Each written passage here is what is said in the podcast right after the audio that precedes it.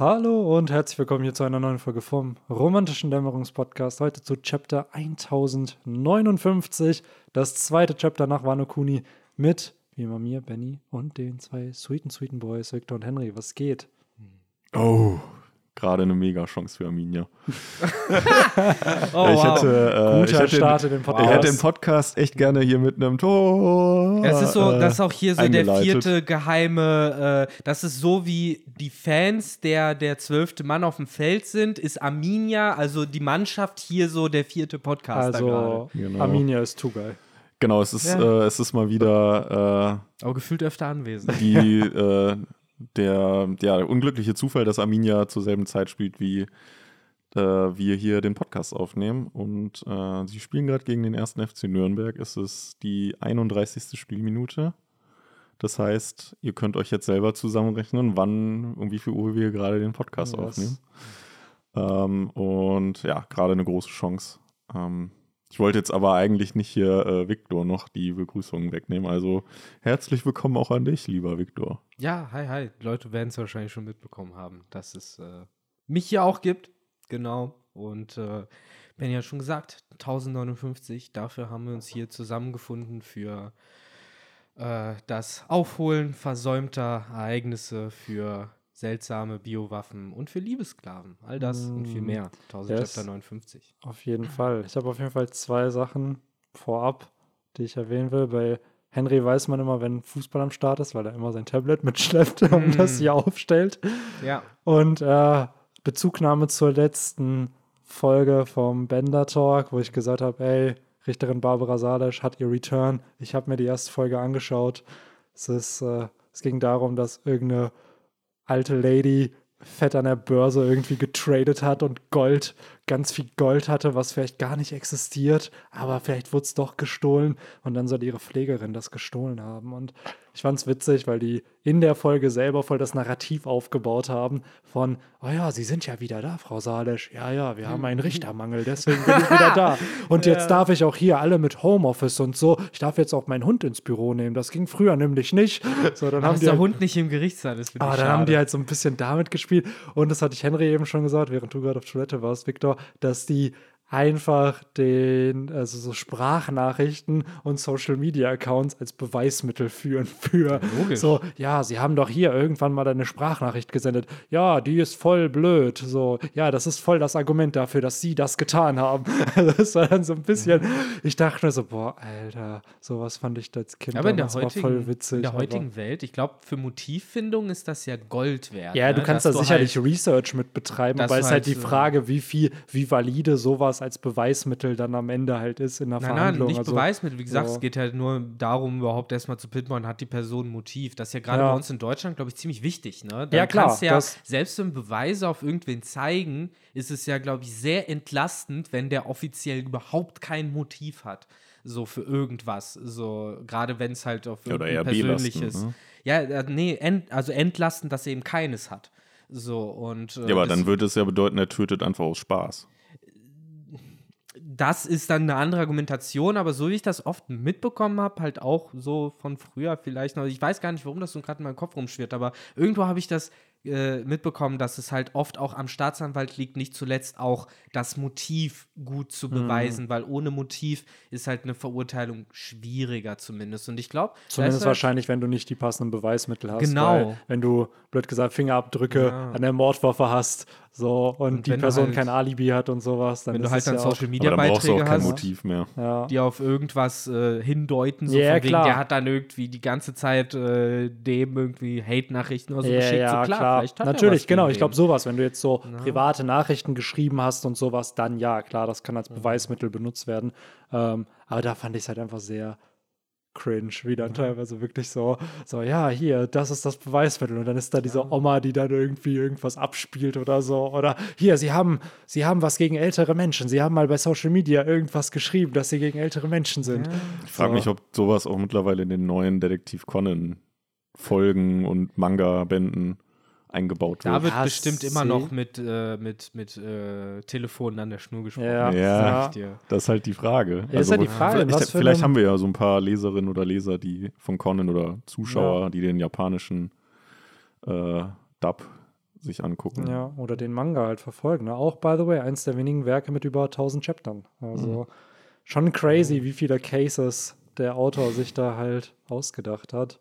Ist das Hat- eigentlich immer derselbe Autor oder denken sich das ja, ja, ich glaube schon, das ist, das ist immer noch derselbe. Der hatte neulich nämlich auch ein Interview mit Oda. Da hat, also ich glaube, das war von der Jump einfach ein Interview und der Dude war dann bei Oda zu Besuch. Das haben wir, glaube ich, Genau. auch schon Das haben wir Genau. schon mal äh, öfter in dem. Podcast Genau. erwähnt und ausgeschlachtet. Ja, aber kann das- es nicht sein, dass der vielleicht, ich glaube, pro Manga-Band waren das dann immer so drei bis vier Fälle, dass der Stimmt. dann nicht Ja, teilweise ja. vielleicht auch ein, zwei Fälle outsourced und mittlerweile also es, irgendwelche von seinen Lehrlingen daran lässt. Ich habe den Manga ja so 300 Chapter ungefähr damals gelesen, so bis ich keine Lust mehr hatte. Und da war es halt eh so, du hattest selten, zumindest später, hattest du fast nie Fälle, die halt nur ein Kapitel gehen. Du hattest meistens dann auch so Einheiten von zwei bis drei Mhm. Kapiteln. Und äh, gerade die längeren waren dann auch mal, ich glaube, diese ganze Mondlicht-Geschichte, die ja so die erste Doppelfolge auch damals war, mit dem Klavier und dem brennenden Haus am Ende, das war dann auch so ein halber Band, so, weil das halt eine große Story war. Ne? Oder ich glaube auch sowas wie wenn, äh, was war denn die Story, wo Shinichi äh, oder Conan halt diesen Sake bekommen hat von dem anderen, wie, wie heißt der denn nochmal, sein Kollege aus Kyoto war es, glaube ich. Heiji. Heiji, genau. Und dann gab es diesen einen Fall, wo dann Shinichi groß wurde und sowas. So, ich, ich glaube, das ist dann wahrscheinlich fast ein ganzer Band auch so von der Storyline, weil das ja dann, das war ja auch in der Serie drei Folgen oder so, war so Mhm. der Fall. Also ich glaube, das variiert so. Wenn dann so Sachen wie Detective Boys dann vielleicht auch nur so zwei Kapitel lang sein könnten, je nachdem. Ne? Ja.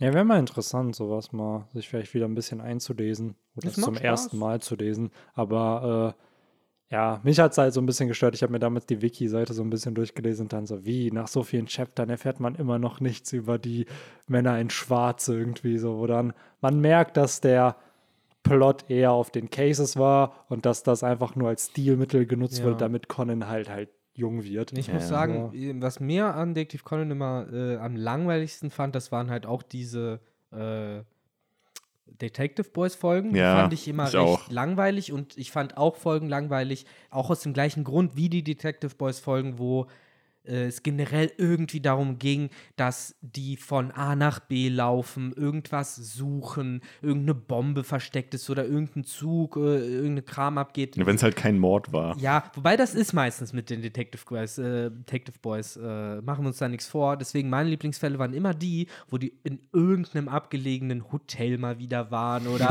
in einem Mönchskloster zu Besuch ja, oder halt sonst Irgendwo mitten wo. im Wald in so einem, so einem typischen Ja, Horror-Szenario. Oder in irgendeinem halt. Stranddörfchen, irgendein verlassenes, altes, abgefucktes Ja, stimmt, Ding. diese Folge, wo sie auf so einer Insel irgendwie waren und dann Ja, nicht mehr runtergekommen Das sind. sind die besten Dinger, weil da hast du halt so dieses Kammerspiel mit einer Ja. abgeschlossenen Story, auch mit Charakteren, die halt diese Hintergründe haben, die sich so mit der Zeit so eröffnen. So die geilsten Szenen waren halt, wenn Conan durch die Gegend läuft und dann sieht er, wie so zwei nette Charaktere, so die behandeln ihn ja immer wie ein Kind, dann sind das immer Tantchen und Onkelchen und dann waren die vorher noch voll freundlich zu ihm, dann stehen die da mit diesen Augen, so wie bei Detective Conan immer gezeichnet sind, wenn das, wenn die wütend sind, so und äh, äh, diskutiert über irgendwas, so dann Ja, schon oder so, wenn halt aha. eine Brille oder so dann irgendwie durchsichtig wird, dass man da nicht sehen kann, was, was das Face irgendwie ist. ja, ne? ja. Ja, das sind genau, oder er beobachtet, wie jemand sich davon schleicht Ja. und was tut. So, und dann findet er heraus, so, ah, er, äh, weiß ich nicht, äh, betrauert irgendeinen irgendein Grabstein, der da irgendwo abseits steht oder so. Und dann weißt du jetzt schon, er wird der Mörder sein,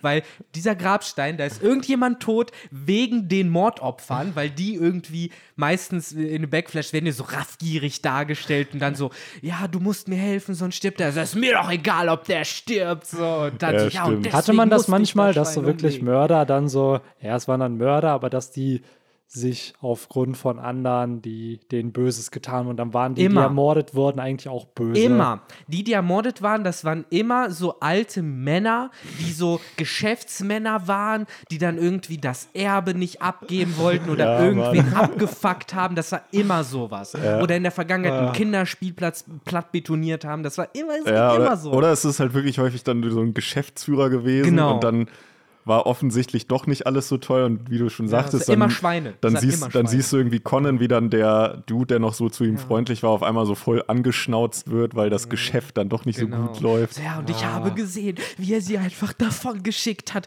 Und dann hat sie sich selbst umgebracht. Was hätte ich denn tun sollen?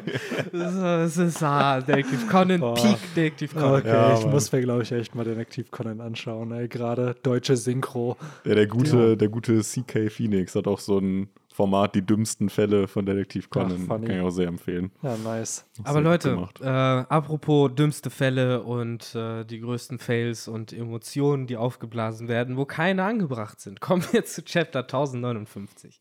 Haben wir gesagt, dass Samurai-Plot wieder passiert? Dass wir mehr über die Samurai erfahren? Ja, da waren wir uns nicht sicher. Wir haben, wir haben, mit, Mhm. einer, wir haben mit einer Gatling Gun in das Theoriendickicht geschossen. Ja. Deswegen haben wir alles getroffen. Also, was wir auf jeden Fall gesagt haben, ist, dass es mit den Revolutionären weitergeht und das ist offensichtlich nicht, passiert. Kurz ja. als Side Note, im letzten Chapter, wo man ja die äh, Teleschnecke sieht, in der letzten Seite, da haben wir als der kleine Text, der das Kapitel abschließt, haben wir die rhetorische Frage, werden wir die Wahrheit herausfinden? Weil es äh, genau am Ende, wo Sabo anruft. Und, oder äh, einfach nur Nein. Nein.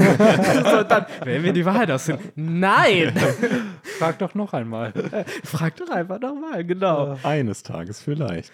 Ja, ich glaube, das, Ja, ist, das, das ist die ist die- richtige das ist die Antwort richtige auf die Antwort, Frage. ja. Das ist die Frage, die, die Antwort, die Oda immer gibt. Können wir bitte Ähm. einmal direkt über die Cover-Story reden, dass Oven Katakuri in die Eier schlägt? Das Mhm. fand ich ein bisschen, äh, also klar, wegen Halluzinationsgas, aber Alter, Oven, wo zielst du hin bei Kämpfen? Ich glaube, das ist aber nur Perspektive. Wahrscheinlich, aber es sieht halt schon so aus, als ob er ihn da erwischt. Oder? Vielleicht trägt So. Katakuri einfach nur sehr gewagte Hosen und Oda nutzt halt so die klassische äh, Zensiermethode von ich pack was davor. Ja, maybe. Maybe ist das auch einfach nur Zensur. Crotch-free. Ja. So.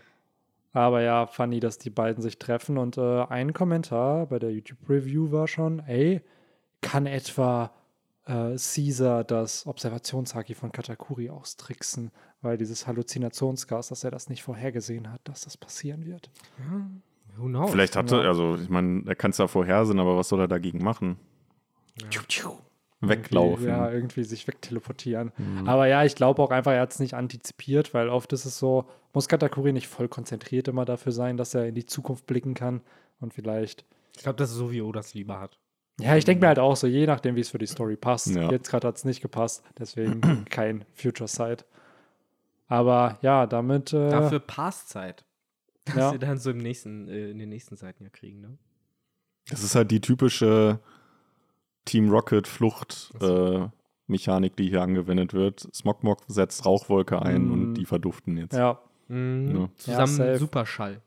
jo, Genau. Verwirrt. Ich glaube, dem nächsten, nächsten Cover geht es dann direkt weiter mit äh, Caesar und so. Oder real kriegen wir so ein Panel, wo dann Oven und Katakuri realisieren, dass sie sich gegenseitig angegriffen haben und sich dann so voll entschuldigen beieinander. Ich kann mir gut vorstellen, dass So. wir noch so mal so ein Reaction-Panel Ja. sehen, also wie die sind. Aber vielleicht nicht direkt im Anschluss. Ja, das kann sein. so ja. kann sein, dass das dann so am Ende noch mal so eine Cover-Story so von wegen, ja, äh, auf dem Katakuri, die sich entweder immer noch streiten oder vertragen, who knows, weil ich Ja. glaube, so richtig, also cool miteinander sind die ja auch nicht. Ja, es sind doch. Ja, Brüder sind sie, aber ja, ich die glaube, sind Drillinge, die sind, die sind Ja, ja, richtig klar, close, die drei. Also Oven Oven, repräsentiert ja so ein bisschen eher das andere Spektrum der Charlotte Absolut, Family, das absolut. brutale, harte, jeder, was der nicht Katakuri ja auch tut, wenn es nicht um Ruffy geht. So, der ist ja, Ja, oder um seine geliebten Geschwisterchen, Genau, die er alle lieb so. hat. Das ist ja der Unterschied zu Offen eben, der ja doch schon eher fuck the shit drauf war.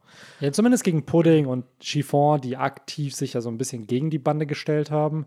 So, aber. Alles gut, da, ich So. wollte jetzt nicht wieder Ja, die. Big Mom Piraten diskutieren. Nee, nee. Aber ich finde, Oven und Katakuri haben schon ein close Bonding, weil die mit Daifugu zusammen sind schon halt so ein Dreierpaar, die Oda auch in Vivre Cards und sowas halt vermittelt hat. Deswegen. Das sind die Drillinge, das stimmt. Genau. Verwandt sind sie auf jeden Fall. Das kann man ihnen nicht absprechen. Ja. Nee, und auch Respekt haben sie auch. Aber ja, wir können gerne zum Chapter kommen. Denn, Victor, wir haben es vor dem Podcast schon so ein bisschen bequatscht, ne, mit dieser ganzen Marco reist mit Shanks mit und seiner Bande, kommt nach Swings und dann droppt einfach Oda nach dem Wano Kuni Jagd ein Flashback über Wano Kuni, um einfach so, ja, Leute, ihr müsst im Podcast auch wieder über Wano Kuni reden. Ihr habt zwar gesagt, ihr tut's nicht mehr, aber Henry hat es eben auch sehr treffend gesagt, als du gerade kurz nicht da warst. Dass, äh, oder er so ein bisschen gehört hat, was du zu sagen Ja. hattest. Ja. Und sich entschlossen hat, ja gut, dann muss ich das jetzt nochmal droppen. Ja, es Äh, fühlt sich ja. so ein bisschen, also ich fand die Szenen cool, die wir bekommen haben, weil es einfach nochmal Szenen waren, die ein bisschen gerade bei Yamato den Story-Arc nochmal closen und bei Marco nochmal dafür und für Ruffy halt auch dafür sorgen, so ja gut, die haben sich halt doch miteinander unterhalten. Aber Und, Weißt du, was mich bei der Yamato-Sache gestört hat? mh, Dass ja Ruffy sie scheinbar mitnehmen wollte. Hm. Weil man da ja so Sprechblasen sieht. Ja. Man weiß nicht bis auf eine, wo ziemlich deutlich, glaube ich, rauszulesen ist, dass das Sanji ist, weil da dieses Chan noch hinter Mhm. dran hängt, Yamato-Chan. Aber dann halt irgendwie zwei weitere Sprechblasen, die dann auch so von wegen, oh, what the fuck, nein, komm doch bitte mit.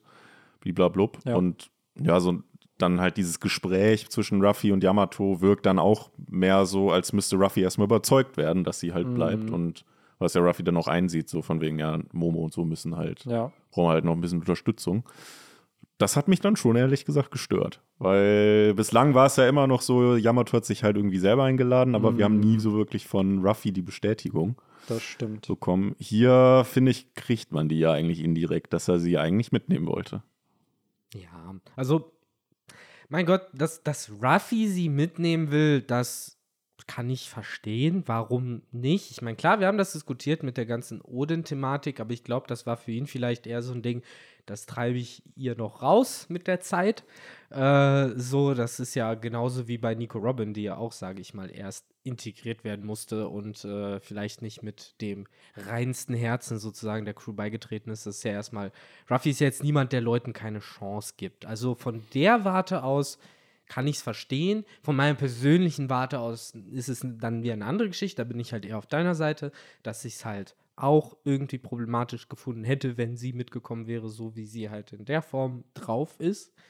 Ähm, an sich bin ich aber auch eurer Meinung. Es ist cool, dass diese Szenen da sind. So, sowohl das mit Marco als auch das mit Yamato, weil das so zwei Baustellen waren, wo wir auch öfter gesagt haben, das ist komisch, dass sowas offscreened wurde, gerade Marcos Abreise und eben, ja, dass nochmal anerkannt wurde, dass Ruffy und Marco zusammen auf dem Marineford gekämpft haben und sich auch daran noch erinnern.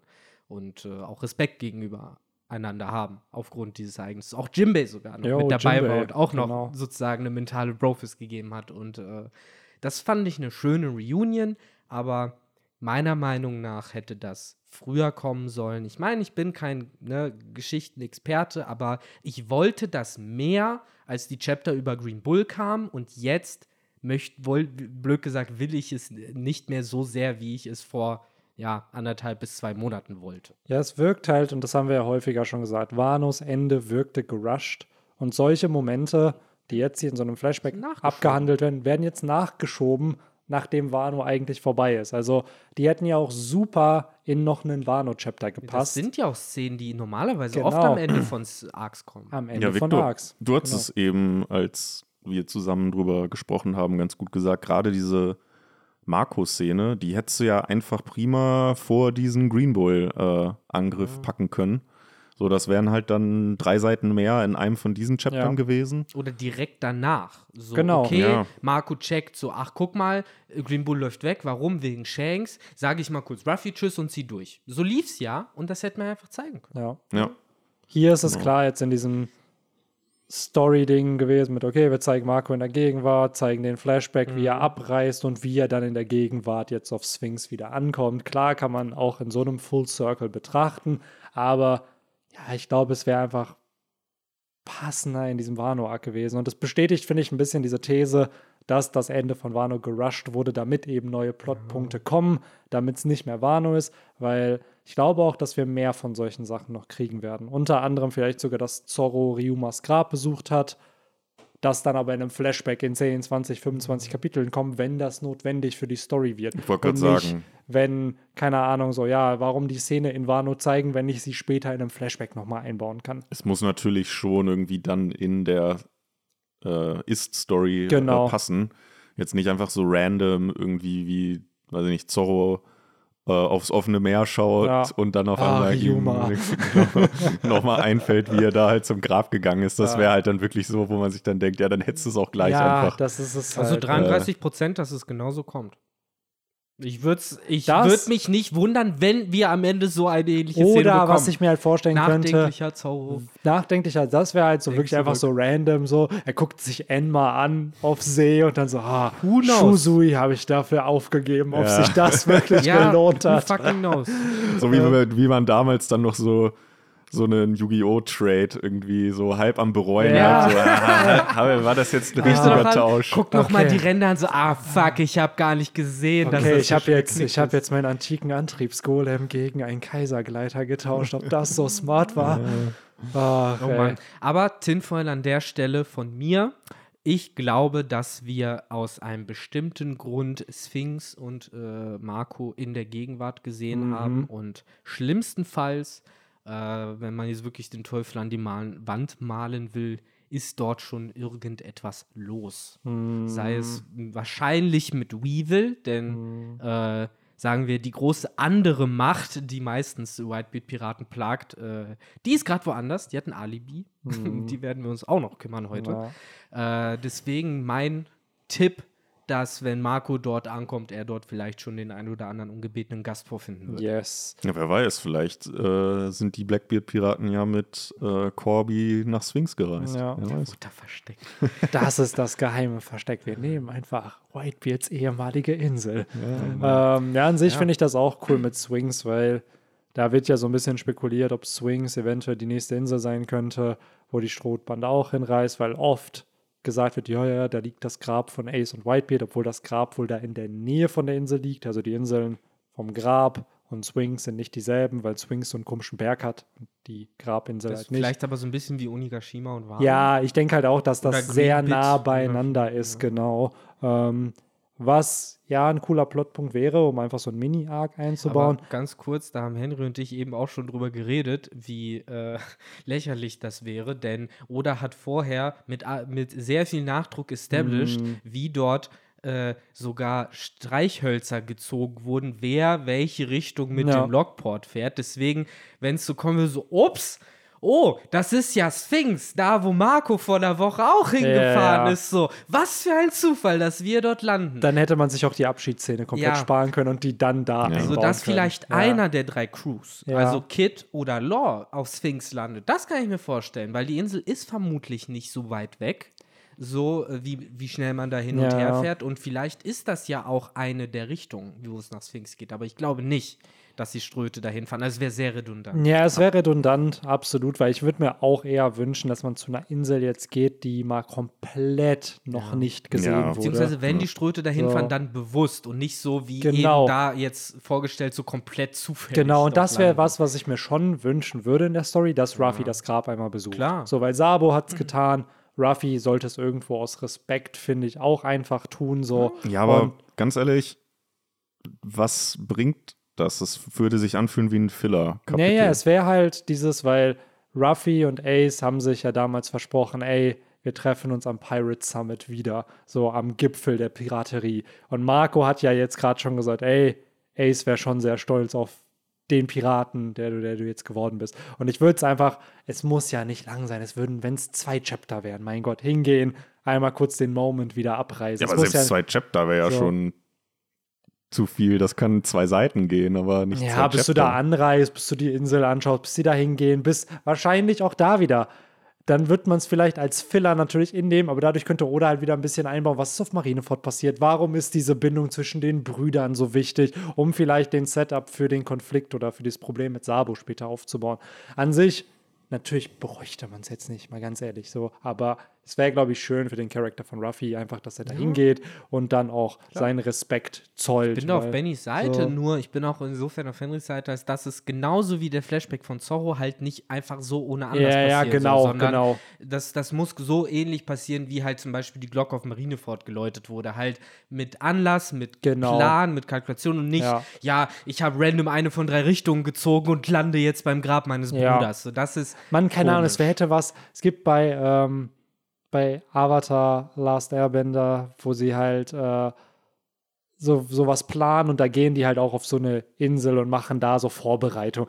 Es wäre halt cool, stell mal vor, die machen auf der Insel, wo das Grab von Ace und Whitebeard ist, am Ende die Schlachtplanung Ja, für den Krieg. sowas. Ja, genau. Sowas ja. könnte ich Also, verstehen. dass Das du dann cool, so, ja. dieses, du gehst dann dahin und dann versammeln sich da alle, bevor die in den Krieg ziehen. Weil und was Ruffy ja auch fehlt, wir haben Empty Bluff Island, das ist der Hauptsitz der Cross Guild. Wir haben Beehive oder Pirate Island, wo äh, Blackbeard äh, sein und fucking Wang Shi, der ja, oder hat. dort der war und jetzt in den Arsch war. getreten wurde. Der aber auch da aber kommen wir auch noch ein Rocks zu. Pirate ja, war. da Das kommen wir ist- noch zu, ah. Benny. Wir sind, das ist alles viel später. Wir reden ja jetzt gerade erstmal generell darum, dass ich es cool finde, Hype, dass Victor, Ruffy, Hype. ähm, wenn Ruffy halt auch irgendwann so eine Base kriegen würde, halt einfach Mhm. so, so ein äh, Ding, wo er sagen kann, so, okay, hier kann auch meine äh, Flotte hinkommen, hier haben wir irgendeine Festung, Da- hier haben wir Fleischvorräte ohne Ende. Da wurde ich, wurde ich Abra mit Teleport immer hinbringen Ja, sowas. Und da kann ich mir vorstellen, dass vielleicht sogar Sphinx zu sowas werden könnte. So ein Safe Haven äh, unterm Schutz vieler mächtiger Piraten. Äh, das Grab von Ace ist dort. Das ist der letzte Ort, der geschunden wird, sozusagen. Aber trotzdem tinvoll, who knows, was dort Ja, jetzt gerade absolut. abgeht. Am Ende keine Ja. Ahnung, wo es am Ende wirklich hingeht für die Strohhutbande. Ich hoffe noch nicht, dass es Elbaf wird, auch wenn die Insel das eins der zukünftigen Ziele sein wird. Hoffentlich jetzt eher so ein bisschen was anderes mal. Was nicht wie Skypia damals. Niemand wusste, dass Skypia kommt und dann war es da. Dass wir irgendwie so ein Abenteuer-Arc mal wieder kriegen. Ja, oder zumindest, dass man halt wie äh, Jaya zu Skype hier dann irgendwie jetzt sowas für Elbaf Genau, eine vielleicht so ein. Pre-Elbaf-Arc, genau. Ich glaube auch ehrlich gesagt nicht, dass dieser nächste Arc lang wird. Einfach weil waren So ein Kunis-. Genau, so ein so. So 15 Ja. bis 20 Chapter.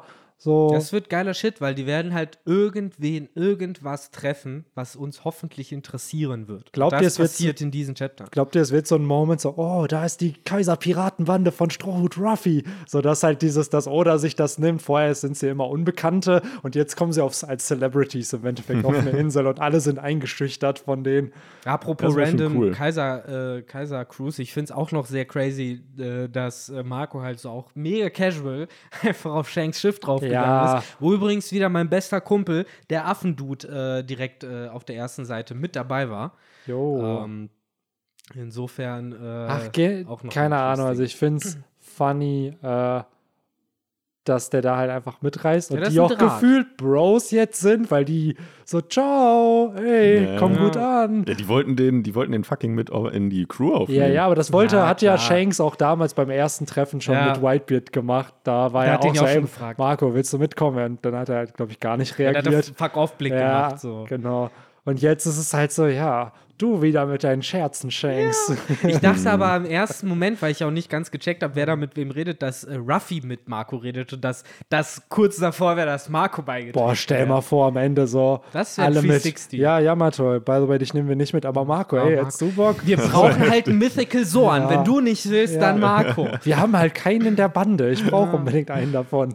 Chopper muss lernen. Ja. Ja, aber ich glaube, jetzt haben wir diesen ersten Teil, der ja auch schon sehr nett ist, so, so eine blondierte Spitze einer guten Haarfrisur sozusagen. Kommen wir jetzt mal so langsam in die Dauerwelle rein, ins Haarspray. Sehr schön, wie du immer so, so treffende äh, Metaphern Ja. nutzt. Und äh, ja, es fängt ja äh, direkt an mit etwas, wo ich direkt dachte, yes, ich weiß, wo, auf was das jetzt ungefähr hinausläuft und wurde dann komplett überrascht vom Chapter. Aber wir sehen Boa Hancock, wie sie äh, ja, Gedanken verloren, äh, Ruffy Ja, anschmachtet. ich wollte gerade sagen, so, oh, ich will Ähm, heiraten. und die Situation ist ja recht klar davon, was wir als letztes gesehen haben vor anderthalb oder zwei Jahren war es, wo wir den Flashback gekriegt haben, wo verschiedene Marineeinheiten Richtung äh, Samurais gefahren sind.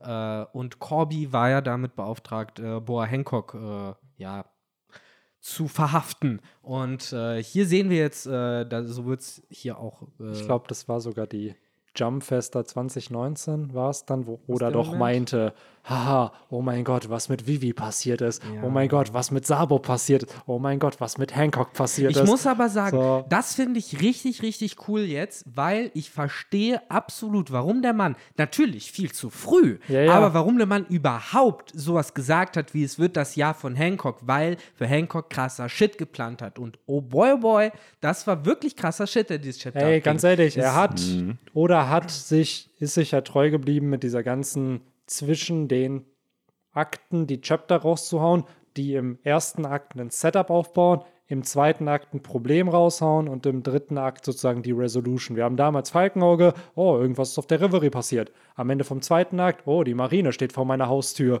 Und nach Akt 3 war es, ey, ich bin jetzt in der Cross Guild. So, und hier haben wir halt genau dasselbe mit Blackbeard gehabt, der erst gesagt hat, aha, auf der Reverie ist was krasses passiert. Dann im zweiten Akt, ich hol mir was, was die Marine haben will. Und jetzt hier erfahren wir, was wollte denn die Marine und was wollte Blackbeard. Und ich glaube, niemand hat erwartet, dass Blackbeard sich diese Teufelsfrucht holen will. Und es sind schon sehr, sehr viele Fanarts entstanden, die Blackbeard mit dieser Teufelsfrucht zeichnen. Ne, es, ist, es ist alles sehr genial. Es Wobei Blackbeard die ja wahrscheinlich weitergegeben hätte, oder? Wahrscheinlich hätte Der sie hätte- nicht selbst gegessen. Ja, Ja. Ich auch nicht. Der hat ja noch genug Crewmitglieder. Ich tippe mal, dass halt Vasco Schott, der da halt mit bei war, dass der die dann wahrscheinlich bekommen maybe. hätte. Maybe. Weil Katharina Devon hat ja ihre. Aber würden sich die Leute in Vasco Schott verlieben? Ja, das Nee. ist ja Das das, ist halt- große Problem. das was, wird hier ja auch äh, in diesem Chapter in Frage gestellt, Genau. ob die so funktionieren würde wie bei Hancock. Ja. Genau. Aber es äh, fängt ja an mit nach den ganzen Ereignissen. Das heißt, wir sehen hier sozusagen das Aftermath als erstes. Das heißt, wir wissen, boah, Hancock kommt heile raus und äh, ja, auch eine interessante auch narrative Mitglieder. Art und Weise, ne? Ja, Sowas klar. zu machen. Also, dass Ja, du stimmt. direkt weißt, ah, okay, sie ist safe. Ja. Weil Boa So. Hancock sich ja dann hier auch zurückerinnert Ja. an die Ereignisse und die schließen dann nämlich genau dort an, wo nämlich Chapter Benny weiß es ganz genau aufgehört hat, wo man nämlich 156. genau, Aber auch interesting, auch hier, also schon interessant. Man sieht halt durch Verbände, okay, irgendwas ist passiert. Ja, und du siehst Kampf, einfach, Kampf. dass der Berg einfach zur Hälfte fehlt. Das also, wird auch gesagt, genau, ne, dass so. alles in Schutt und Asche liegt. Und Yes. wir wissen, es gab die Auseinandersetzung. Und dann ne? startet direkt der erste Shot von dieser Erinnerung halt wirklich mit, oh ja, der Berg ist aber noch intakt im Noch Hintergrund. ist ein Takt, genau, So. aber äh, Ich weiß nicht, ich finde weiß, so. Vizeadmiral Yamakaji, ich finde den Hardcore unsympathisch. Ich weiß nicht, der war damals auch auf dem Buster Call mit dabei. Hm. Äh, und ich weiß nicht, das Design gibt mir so einen Douchebag-Vibe. Ja, klar. das, das, aber scheinbar kriegt der Shit dann. ja, natürlich, er ist halt ein Vizeadmiral, ne? Hm. Aber irgendwie, weiß ich nicht, das ist so. Ja, Noch interessant. Vielleicht auch die- diese leichte Schnodderblase, die da aus der Nase kommt, die ihn extra Ja, das hat halt immer, macht. das ist halt meistens dann so das Symbol für, der ist halt ein bisschen zurückgeblieben. Ja. irgendwie, So diese Oder halt ein bisschen schmutzig irgendwie, ne? Ist Ja. dann- Ich finde auch interessant, dass denen direkt der Befehl noch mitgegeben wird, dass sie auf jeden Fall es aufzunehmen haben, was dort passiert. Also Mhm. es soll wohl auch ne, wieder als Propaganda dienen, äh, weiter äh, ausgestrahlt werden. Das benutzt oder immer wieder, dass Mhm. man dieses Public Watching, äh, Public Viewing hat. Alter, komplett Marineford wird Ja, gelivestreamt einfach. Ja, Ne? so. So. Und das äh, finde ich schon interessant, weil es ist halt, glaube ich, so ein bisschen seine Variante von Social Media oder Ey, jetzt so. mal ohne Witz. Da möchtest muss du auch nicht doch- Kameramann sein, ehrlich Nee, gesagt. safe ja, aber Buggy hat es ja damals auf sich genommen. Ja, Buggy war. Hat Ja, er aber auch da, dann muss es doch sowas, also klar, Fernsehen gibt es, aber gibt es da dann Streaming-Plattformen in dem One Piece-Universum? Ja, du hast schon- ja diese großen. Genau, diese Laienwände, Leinwände. sozusagen. Aber dann wirst du da ja Channels haben in irgendeiner Art und Weise.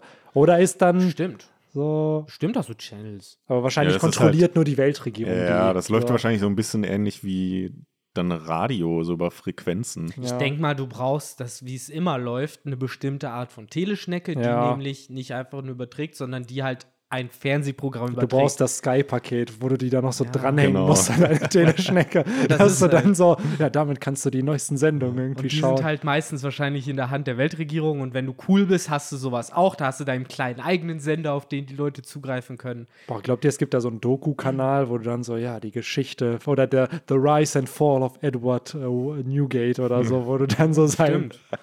Wobei das wäre ja nicht im Sinne der Marine. Ja, ist Ja, bestimmt stimmt. von der Weltregierung Ja, ausgegeben.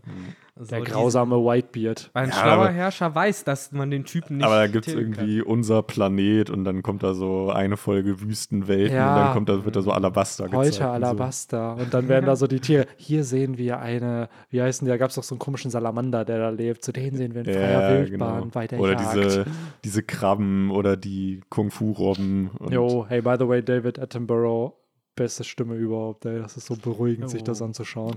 Der wird das Safe. wahrscheinlich dann da auch kommentieren, der Aber David Leute- Attenborough der One Piece Welt. Und so weirde Wesen, die, die auf einmal auftauchen. Yo. Ähm, denn Amazon Lily wird nicht nur von, den Marine, von der Marine angegriffen, sondern auch zerlegt von einem kleinen, weirden Wesen, was ich direkt als einen kleinen Lunarian äh, äh, identifiziere, denn man sieht es von hinten, es hat Flügel und der Rücken brennt. Und würde der Rücken nicht brennen, hätte ich direkt gesagt, dass es halt äh, ein Skypia-Bewohner ist und hätte wahrscheinlich auch von das Chapter gar nicht so aufmerksam gelesen, wie ich es dann nämlich auch gemacht habe. Denn, sage ich mal, ein Bewohner von Skypia ist, auch wenn selten, nicht unüblich für die Welt von One Piece. Siehe Leute wie Rouge, die laufen Ja. rum, die dürfen auch rumlaufen, die werden auch nicht als Kuriosität abgetan, aber wenn der Rücken brennt und die Flügel vermutlich schwarz sind, dann ist äh, ja nicht nur der Rücken am Brennen, sondern auch die Kacke. Du hast es auch gut beschrieben, weil ich finde, diese, dieser brennende Rücken ist dann eher der Indicator, okay, ist ein Lunarier. Richtig. Und nicht, weil aus dem Schatten könntest du ja wirklich ohne die Flamme denken, dass das irgendwer von den Sky Islands ist.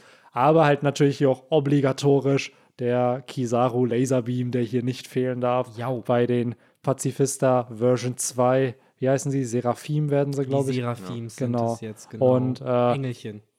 Die Beziehungsweise Engelchen. die Engel, die auf, äh, laut Bibel auf die Erde hinabgehen, wenn das jüngste Gericht erscheint, mit flammenden Schwertern den Sündern den Kopf abschneiden. Ja. Also die richtig fiesen Kampfengel. so wie die Pazifista dafür da waren, im Endeffekt den Frieden zu bringen ne, und eigentlich wie ein Pazifist Ja. gegen Kampf sein soll, das aber nicht sind, hast du halt hier natürlich auch ein bisschen die verzerrte Wahrnehmung, Die dass die halt, Pazifistas wären dann eher die Cherubim, die halt Wächter sind. Auch brennen und fies sind, aber eher Sa Sachen bewachen.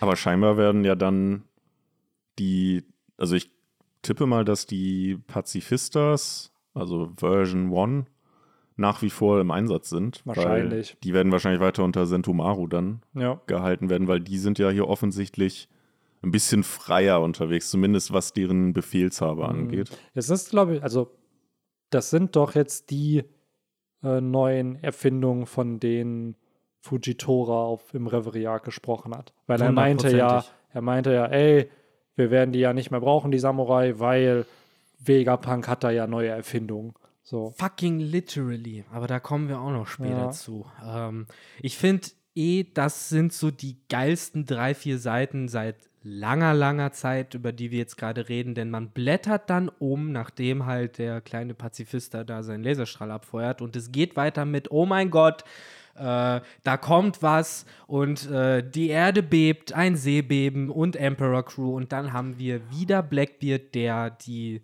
zwischen den Arc-Zeit für sich beansprucht. Du hast es auch hier, wenn du nur diese Seite siehst, aha, ohne Blackbeard, allein dieses Seh, Ja, ja. dass du daran halt eigentlich schon wieder, aha, okay, Seebeben, komisches Ja. Lachen und das ist dann.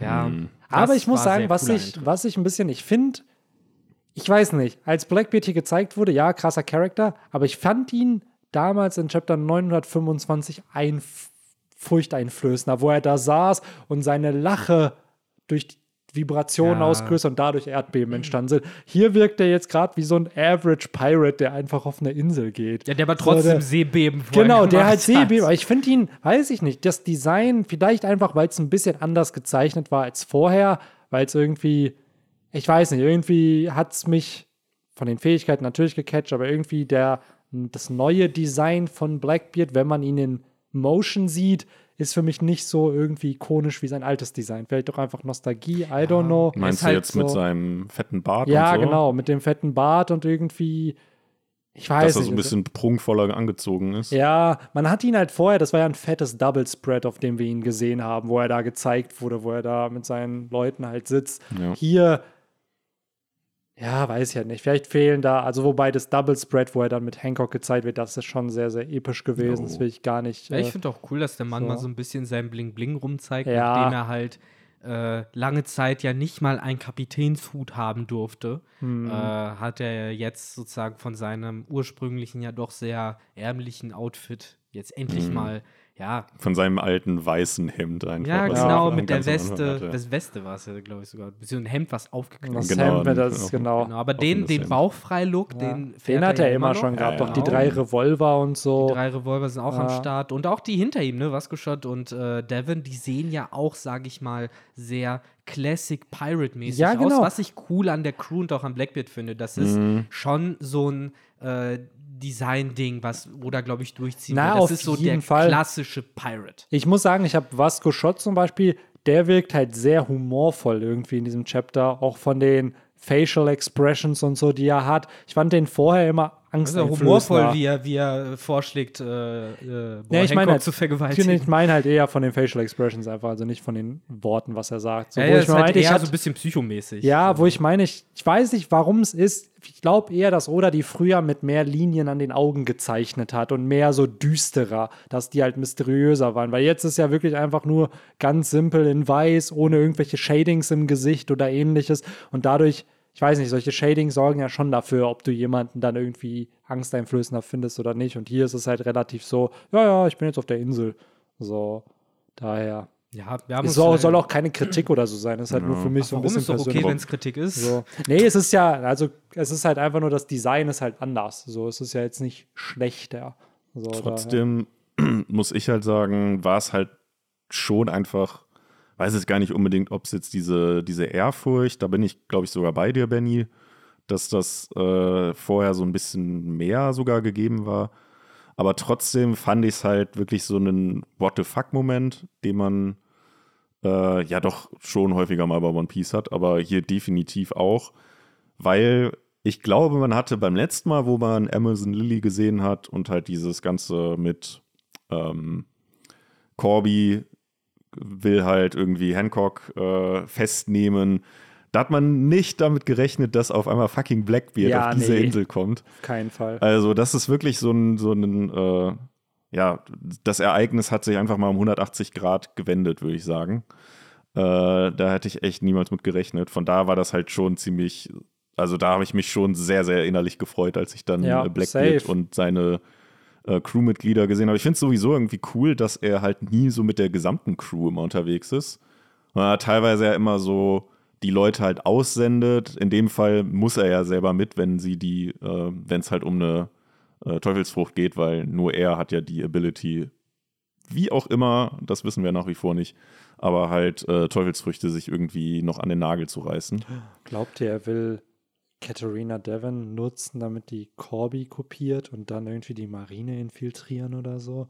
No. So, weil Oh, also halt dass schon- die, dass die, die ähm, Entführung praktisch nur vorgaukeln. ja, Also, also dass sie die falschen Korbi am Genau. Ende wieder rausgeben. ne? genau so und dann ja, Aber das, also wenn ich die Marine wäre, wäre ich smart und würde einfach sagen, ich will, dass Corby bitte äh, in einem Full-Body-Suit aus Seestein übergeben wird. So, dann wissen wir ganz genau, ja, dass oder es du Corby schickst halt ist. einfach so ja Gab, stell ihm drei Fragen. Was ist Ja, meine oder so. Lieblings-Cracker-Sorte? Ja, oder Einmal die Fist of Love, Ja. wenn er richtig reagiert, dann wissen wir. was ist die äh, Geheimformel? Weil der- ich weiß nicht, jetzt gerade, wo, wo Henry das auch meinte, Blackbeard wird sich ja bewusst dazu entschieden haben, Katharina Devon und Vasco Schott hier mitzunehmen. So, weil du gehst ja nicht einfach zu dritt auf diese Mission. Das ist ja, jetzt Ja. auch, ey, die Marine ist da, Hancock ist ja auch nicht schwach. Sie hat, wir sehen ja auch Kopfgelder später und beide haben ja eine enorme Kopfgelderhöhung bekommen und das für welche Ereignisse auch immer. Ja, mein Also- Tipp ist halt,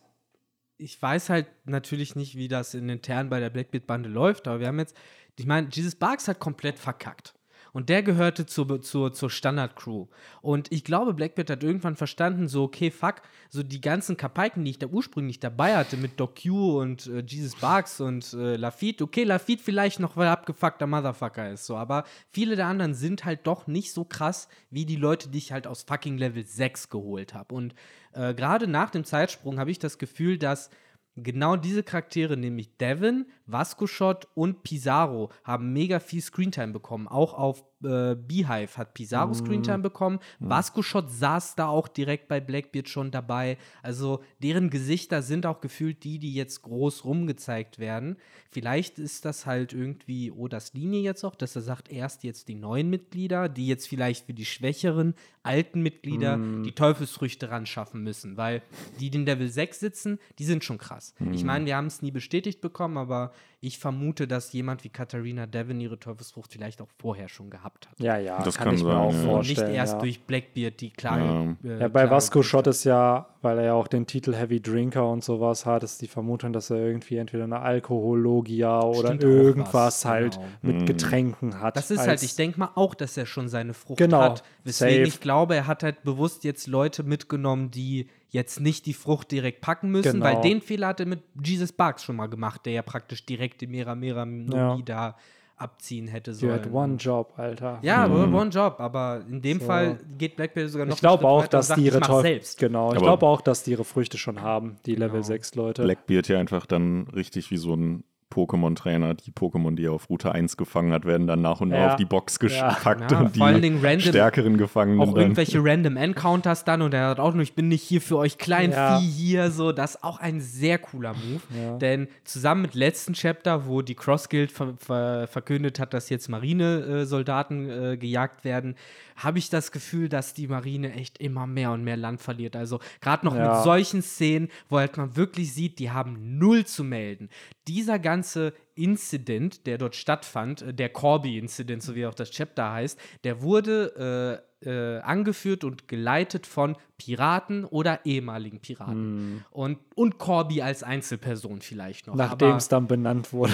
aber der Vizeadmiral und Ja. die ganzen Leute, die hatten nichts zu melden. Gut, die, die okay, die Seraphim, das ist nochmal Ja, anderes, die waren aber das halt, ist Weltregierung. Genau, das, ist halt nicht eher Marine. Weltregierung irgendwie. Was ich aber auch spannend fand, muss ich sagen, was mir in diesem Chapter gar nicht mehr so klar war, wie zum Beispiel Hancocks Teufelsfrucht ist. Also wie Übelst mächtig. mächtig. So, weil wir haben Hancock als Verbündete kennengelernt. Mhm. Und jetzt zum ersten Mal setzt sie halt ihre Fähigkeiten gegen andere ein, wo ich dann auch wieder dachte, boah, okay, krass, die muss physisch ja nicht die stärkste sein, aber die kann ja wirklich literally jeden einfach in Stein Devin und verwandeln. Vasco Schott waren So. halt zero problem. Ja. So, literally, die stehen versteinert hinter Blackbeard. Und das Interessante ist auch das, was Blackbeard ja hier sagt. Es bringt nichts, wenn ich dich töte, weil die Fähigkeiten werden dann nicht aufgelöst. Und sonst hatten wir es immer, immer wenn jemand besiegt wurde, werden die Fähigkeiten der Teufelsfrucht wieder annulliert. Ja, aber eben Hier in dem Fall halt nicht. Das heißt, nicht. es gibt also Teufelsfrucht-Fähigkeiten, wo nach dem Tod das, was die Teufelsfrucht erschaffen hat, weiterhin bestehen bleibt. Was vielleicht sogar, falls eine Big Mom, also mein erster Gedanke war da wirklich Big Mom, wenn Big Mom stirbt, bleiben dann die ganzen Homies einfach bestehen. Vermutlich. So, Vermutlich, beziehungsweise die Leute kriegen ihre Seele nicht zurück. die kriegen die Seele nicht die zurück, genau. Lebenszeit nicht zurück. Wahrscheinlich nur die Homies, die Big Mom erschaffen hat, also selber aus ihrer Seele Ja, die verschwinden, weil die genau. Seele ins Jenseits übergeht. Und wenn die Big Mom halt nicht gerade irgendwie Mechanics von Brooks Teufelsfrucht hat, die ja au wo er die Seele aus dem Jenseits, wenn man da Mhm. jetzt so sagen kann, das gibt es in One Piece, diese Instanz, dort ist er zurückgekommen. Ja. Aber wenn Big Mom stirbt, geht halt ihre Seele, alle Horcruxe halt auch dahin, sozusagen. Ne? Ja. Ähm, na, also es ist schon wirklich badass, was hier halt auf der Insel stattfindet. Wir haben halt Blackbeard, der all out geht, all einfach sämtliche Marinesoldaten Jo. halt äh, ja mit der Backhand weghaut, dann aber äh, ziemlich schnell einem äh, Gegner gegenübersteht, mit dem er halt einfach null gerechnet hat, nämlich eben mit diesem Seraphim. Äh, und auch sofort erkennt, Brain wie er ist, äh, der hört auch hier regelmäßig den Romans das Podcast wahrscheinlich, braune Haut, schwarze Flügel, brennendes Feuer auf dem Körper, what das the fuck? weiße Haar. Das weiße Haar, genau, ist auch anscheinend noch ein Merkmal. Äh, das äh, kennt er und das findet er aber auch gleichzeitig ziemlich krass. Ja, das fand ich auch heftig, seine Reaction. Das war ja fast schon Ja. ein bisschen Angst Genau. äh, erfüllt. Und so kennt man Blackbeard selten. Ja, wahrscheinlich, weil er halt davon ausgeht, dass King der einzige Ja. Legendarian ist, den es gibt. Und jetzt ist er halt wirklich so, what the Er fuck. kann es sich halt nicht erklären, ne? Dieses, wo Ja. er dann auch sagt, PX, Fragezeichen, so. ja, dann checkt er, oh, Ja. es ist ein Pazifister. Wegen Aber dem es, PX. genau, und dann trotzdem diese, wir sehen dann ja, was der Pazifist da anrichtet. Es war nicht Blackbeard, es war nicht Corby, der den Berg da zerschnitten hat, sondern es ist einfach ein Pazifister. Was ich halt crazy finde, weil wir haben damals, als Zorro Enma bekommen hat, hat er mit dieser einen Attacke diese Klippe weggehauen. Und Mhm. Enma hat dann auch, glaube ich, einen Teil von dem Onigashima-Horn weggehauen.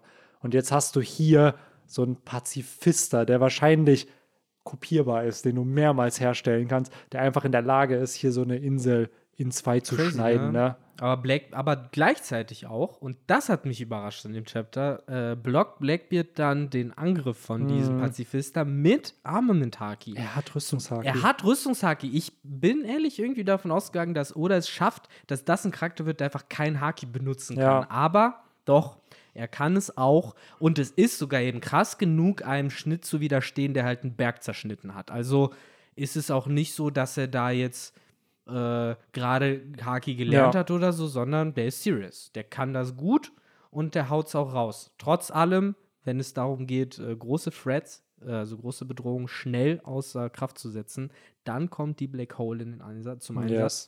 Ähm, ja, ziemlich badass. Hier So wie von- diese Auseinandersetzung. Ja, safe. Auch hier Hancock, was sie meinte, oh, alles liegt in Schutt und Asche. Und dann siehst du halt hier die Ja, ja. Attacke, die im Endeffekt dafür auch sorgt, weshalb die halbe Stadt alles eben- zerstört ist. Es ist Genau. generell cool, hier mal so wieder diese Signature-Moves zu Mhm. sehen. Erst äh, das Black Hole und direkt danach dann das Slave Arrow. Mhm. So solche Attacken, die wir ja schon irgendwo kennen, Ja. die wahrscheinlich im, im Videospiel dann irgendwie so der Finisher-Move wären oder so. Ja. Ähm, das ist schon cool. Ja, auf jeden Fall auch beide, ne? Also gerade Blackbeard und auch Hancock, die dann ihre Moves zeigen. Und dann denkt man so, ah, der Kampf beginnt zwischen den beiden und dann ist eigentlich direkt schon wieder vorbei. Dann in Ja, Ja, also- irgendwie den Mittelpart hat sich Ja. Oda dann gespart. Ja, Das fand ich auch einen seltsamen Jump.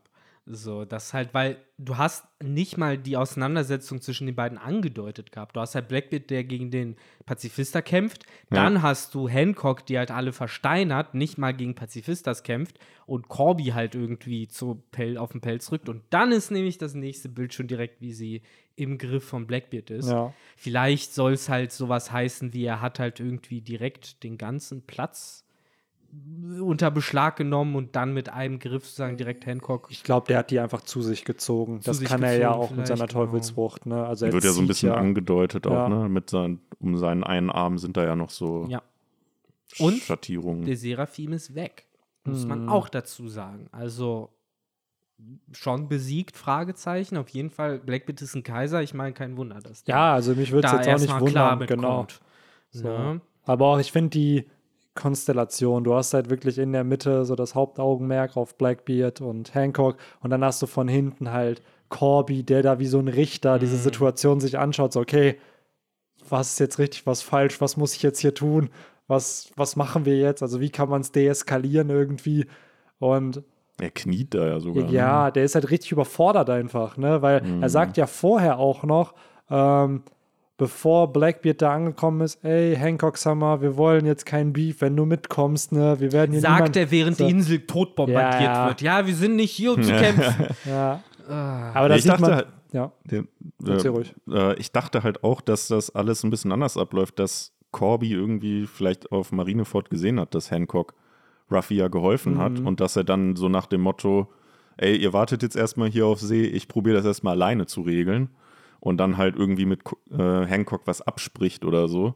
Wahrscheinlich war das sein Versuch. So, ob, weil Aber die Frage hört ist, ja auch niemand. die Frage ist jetzt ja auch, wer war denn da jetzt eigentlich der Befehlshaber? War es Corby oder war das dieser Nee, Yamakichi Vizeadmiral? ist ja, der genau, Vizeadmiral. der Vizeadmiral, Corby ja. ist ja, was ist Corby? Corby ist Das, was äh, Smoker Captain, früher war? genau, der ist Captain, aber halt in der neuen Welt, was mehr wert ist als wahrscheinlich ein Captain im East Ja, Blue aber er ist trotzdem Grandline. halt nur, was heißt nur, aber er ist ein Captain wahrscheinlich Ja. von einem der Schiffe, die da gekommen Ja, sind, aber genau. gibt es noch andere Captains auf dem Ja. Schiff. Ja, Und der Vizeadmiral ist halt dann der Befehlshaber über die Flotte. Aber wenn er doch so ein toller Held ist, warum wird er dann nicht mal, warum kriegt er dann nicht mal so einen Rangaufstieg? Ist glaub, ein das- richtig toller Held sogar. Ja, ja. wie wir ja. Mann, Gab ist der Held der Marine. Jetzt hast du Corby als Held vom Rocky Port Incident. Wir wussten ja, dass er diesen Titel schon hat.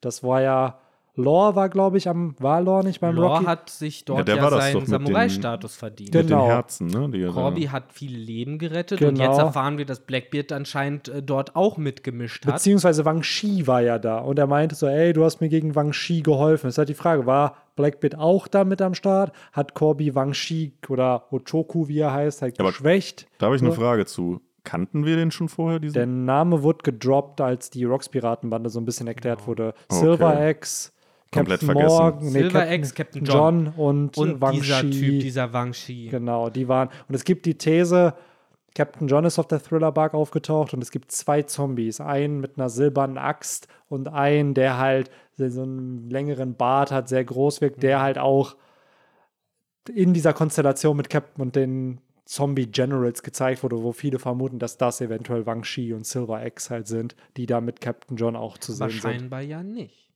Naja, wir wissen nicht. Kann sein, dass der Dude vor zwei Jahren. Ja, wobei, stimmt, da muss er ja am Leben gewesen sein. Ne? Ne? Ja, das stimmt. Scheinbar war er äh, aktiver Pirat. Noch, Zumindest vor noch zwei Jahren Zeitsprung. Ja, ich sage genau. noch, während dem Ja. Zeitsprung war er ein aktiver Pirat und erst im Rocky Port Incident wurde halt, ja, dieser letzte Nachbeben der Rocks Ja. Piratenbande sozusagen erst gepackt. Aber erst interesting, dass halt Blackbeard schon noch aktiv gegen die Rocks-Leute vorgeht, ne? Gegen Whitebeard, dann noch gegen jetzt Wang Shi. Also der hat da null Respekt für die Leute, die mal Teil dieser Bande waren, Ja, ja. obwohl er eigentlich ja schon wie ein Zebek-Fanboy wirkt. Ich ne? finde es interessant. Zum einen wollte er halt die Insel von Sebek, auf der anderen Seite schmeißt er halt das letzte sozusagen, ja, Mitglied, das Ja. dort noch ist, raus. Das Vielleicht so hat er ihm ja sogar angeboten, wäre Teil meiner Bande und dann wollte er das halt nicht. Und Ja, dann ist vielleicht, halt. aber trotzdem hat halt dieser einzelne Mann ja anscheinend genug Zugkraft gehabt, als dass wo Blackbeard ja nicht einfach auf Ja, Beehive Island klar. einmarschieren konnte und ihn da rausschmeißen Ja, konnte. wenn man bedenkt, wenn er wirklich halt auch in der Rocks-Bande war, und wir wissen, das waren ja nur Big Names irgendwie in der Bande, dann wundert es mich auch ehrlich gesagt nicht. ja klar, ich denke mal, wenn er das mit Gewalt hätte haben wollen, dann wäre das ja so ein Krieg geworden. Ja. So wie der Payback War zwischen Blackbeard und ja, und deswegen konnte er sich vielleicht auch in der Zeit nicht leisten, ne? weil er eh mit den Whitebeard-Piraten am Kämpfen war. Ja. Und äh, für mich ist dann der interessanteste Punkt halt, was genau war die Rolle von diesem Uchoku in Mhm. dem Rocky Port Incident? Warum war der Typ nicht zu Hause auf Pirate Island oder Beehive Island, wie es genannt wird, sondern halt dort in diesem Rocky Port? Was ist der Rocky Port? Warum Und- war Lore da auch mit am Start? also hat Laws vom Zaun Ja. gebrochen oder hat er es einfach nur genutzt? Weil für mich war es ursprünglich so in meinem Kopf irgendwie immer die Story, Law hatte ein Ziel. Für dieses Ziel musste er Shishibukai werden. Also ist er so ähnlich wie Blackbeard losgegangen und hat es so gedreht und inszeniert, dass er Shishibukai werden konnte. In dem Fall vielleicht irgendwie diese 42 Piraten waren es, glaube ich, oder 40 Piraten, äh, die dort auf diesem Rocky Port Incident zusammengekommen sind durch eine List von ihm und dann alle gleichzeitig ihr Herz verloren haben. Weil das ist ja was, mit was er sich den Titel verdient hat. Und da wäre es natürlich sehr, sehr, sehr interessant. Zum einen hat Ochoko dort auch sein Herz verloren? War er einer von denen, die es nicht verloren haben? Und wenn ja, hat er überhaupt Kontakt mit Lore gehabt während dieses Rocky Port Incidents? Und was hat Corby dort überhaupt getan? Fragen über Fragen, die erstmal nicht beantwortet werden. Also laut der Wiki-Seite war Lore der Anstifter der ja, so Situation. wird's inszeniert. Ne? das heißt, Lore hat da, ich glaube, es waren 100 Herzen, die er da, 100 sogar. die er der Marine ja gegeben hat. Ähm, genau, it was first mentioned by Brand New when he introduced the Seven Wallets of the Sea. Da war dann Lore ja auch ein Teil von zu der Zeit für die paar Chapter. Und äh, ja, ja, das ist ja interessant. selbst hier Kiros talks about Corbys Heroism auf dem Weg zur Reverie. Dann wird es ja doch wahrscheinlich Ja. Corby gewesen sein, der diesen Ochoko besiegt hat, denn es wäre mega easy gewesen, wenn äh, Lore einfach Ochokos Herz halt auch unter diesen 100 Ja. Herzen gepackt hätte, dann äh, wäre es das ja gewesen. Dann müsste Blackbeard an der Stelle Lore danken. Aber wie ist es zu der Situation Ochoko ist jetzt? Wang Chi, ne? Ja, Ja, genau, der, in dem Chapter ja. steht ja, glaube ich, Ochoko. ja, aber es gibt uns. auch manche Übersetzungen, Ja. die nennen ihn Wang Shi. Also, Aber das, das meine ich halt so, wenn äh, das Laws tun gewesen wäre, dann warum dankt Blackbeard Corby? Das Ja. heißt, Corby wird die Auseinandersetzung eben explizit mit diesem Ochoko gehabt Ja. haben. Und dann ist halt wieder die Frage, was hat Law dann dort verloren? genau, und wie schaffst du eine Situation, wo halt 100 Herzen gesammelt werden? So, ja, äh, ich rufe 100 Piraten zusammen, die irgendwie nach einem Schatz suchen sollen oder whatever. Und dann kommen die da halt an und dann beraubt er die deren Herzen. Also es muss ja irgendein Setup gegeben haben. Ich dass glaube, diese dass Leute da da ankommen. Leute unter bestimmten Vorwand Genau. hingeschickt wurden. Und dann ist halt eine heiße Situation geworden, weil Und wahrscheinlich dann hast du No Law einfach nur waren. Room und dann. Ja, so in die Ja. Richtung ging das safe. Aber welche Rolle Ochoko dabei gespielt hat, weiß Ja. man halt. Und das ist jetzt das Der Spannende ist aus dem daran, ne? Room rausgegangen und dann war es, oh nein, er ist nicht mehr im Room. Vielleicht war es Und ja seine Crew. Ja, oder seine Crew. Das könnte Und halt auch sein. Alle bis auf ihn sozusagen und er und Law hat dann gesagt, meine Arbeit ist getan. Ja. Und dann musste Corby halt. Aber es ist jetzt schon das dritte. Mal, dass dieses Ereignis erwähnt wird. Ja. Also der Payback War, der wurde dann ein, zwei Mal erwähnt, bla bla bla, never heard again. Aber jetzt ist ja schon wieder, der wird ja wieder aufgegriffen, Der dieser Rocky Rocky Port Port Incident. Also vielleicht kriegt man da in Zukunft noch ein Flashback zu, wenn es um Corby mal wieder geht. Es werden so. auf jeden Fall noch mehr Informationen dafür äh, raus, Entschuldigung, rauskommen mit der Zeit. Aber wir sind erstmal bei dem epischen Double Spread noch stehen geblieben, was wirklich, wirklich Yes. cool aussieht. Benny, Cool. du hast es gerade schon angesprochen mit, dem- mit Aber dem, auch da, ich weiß nicht, was es ist. Was meine, also es soll keine Kritik sein, aber ich finde, ich weiß nicht, ob es die Proportionen sind. I don't know. Aber ich finde, Blackbeat sieht anders gezeichnet aus als sonst. Also irgendwie hier bei dem, wo ist das Double Spread?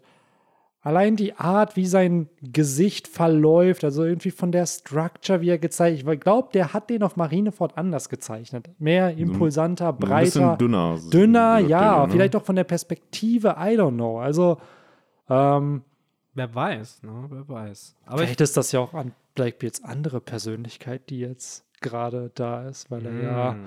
mehrere anscheinend haben kann, laut.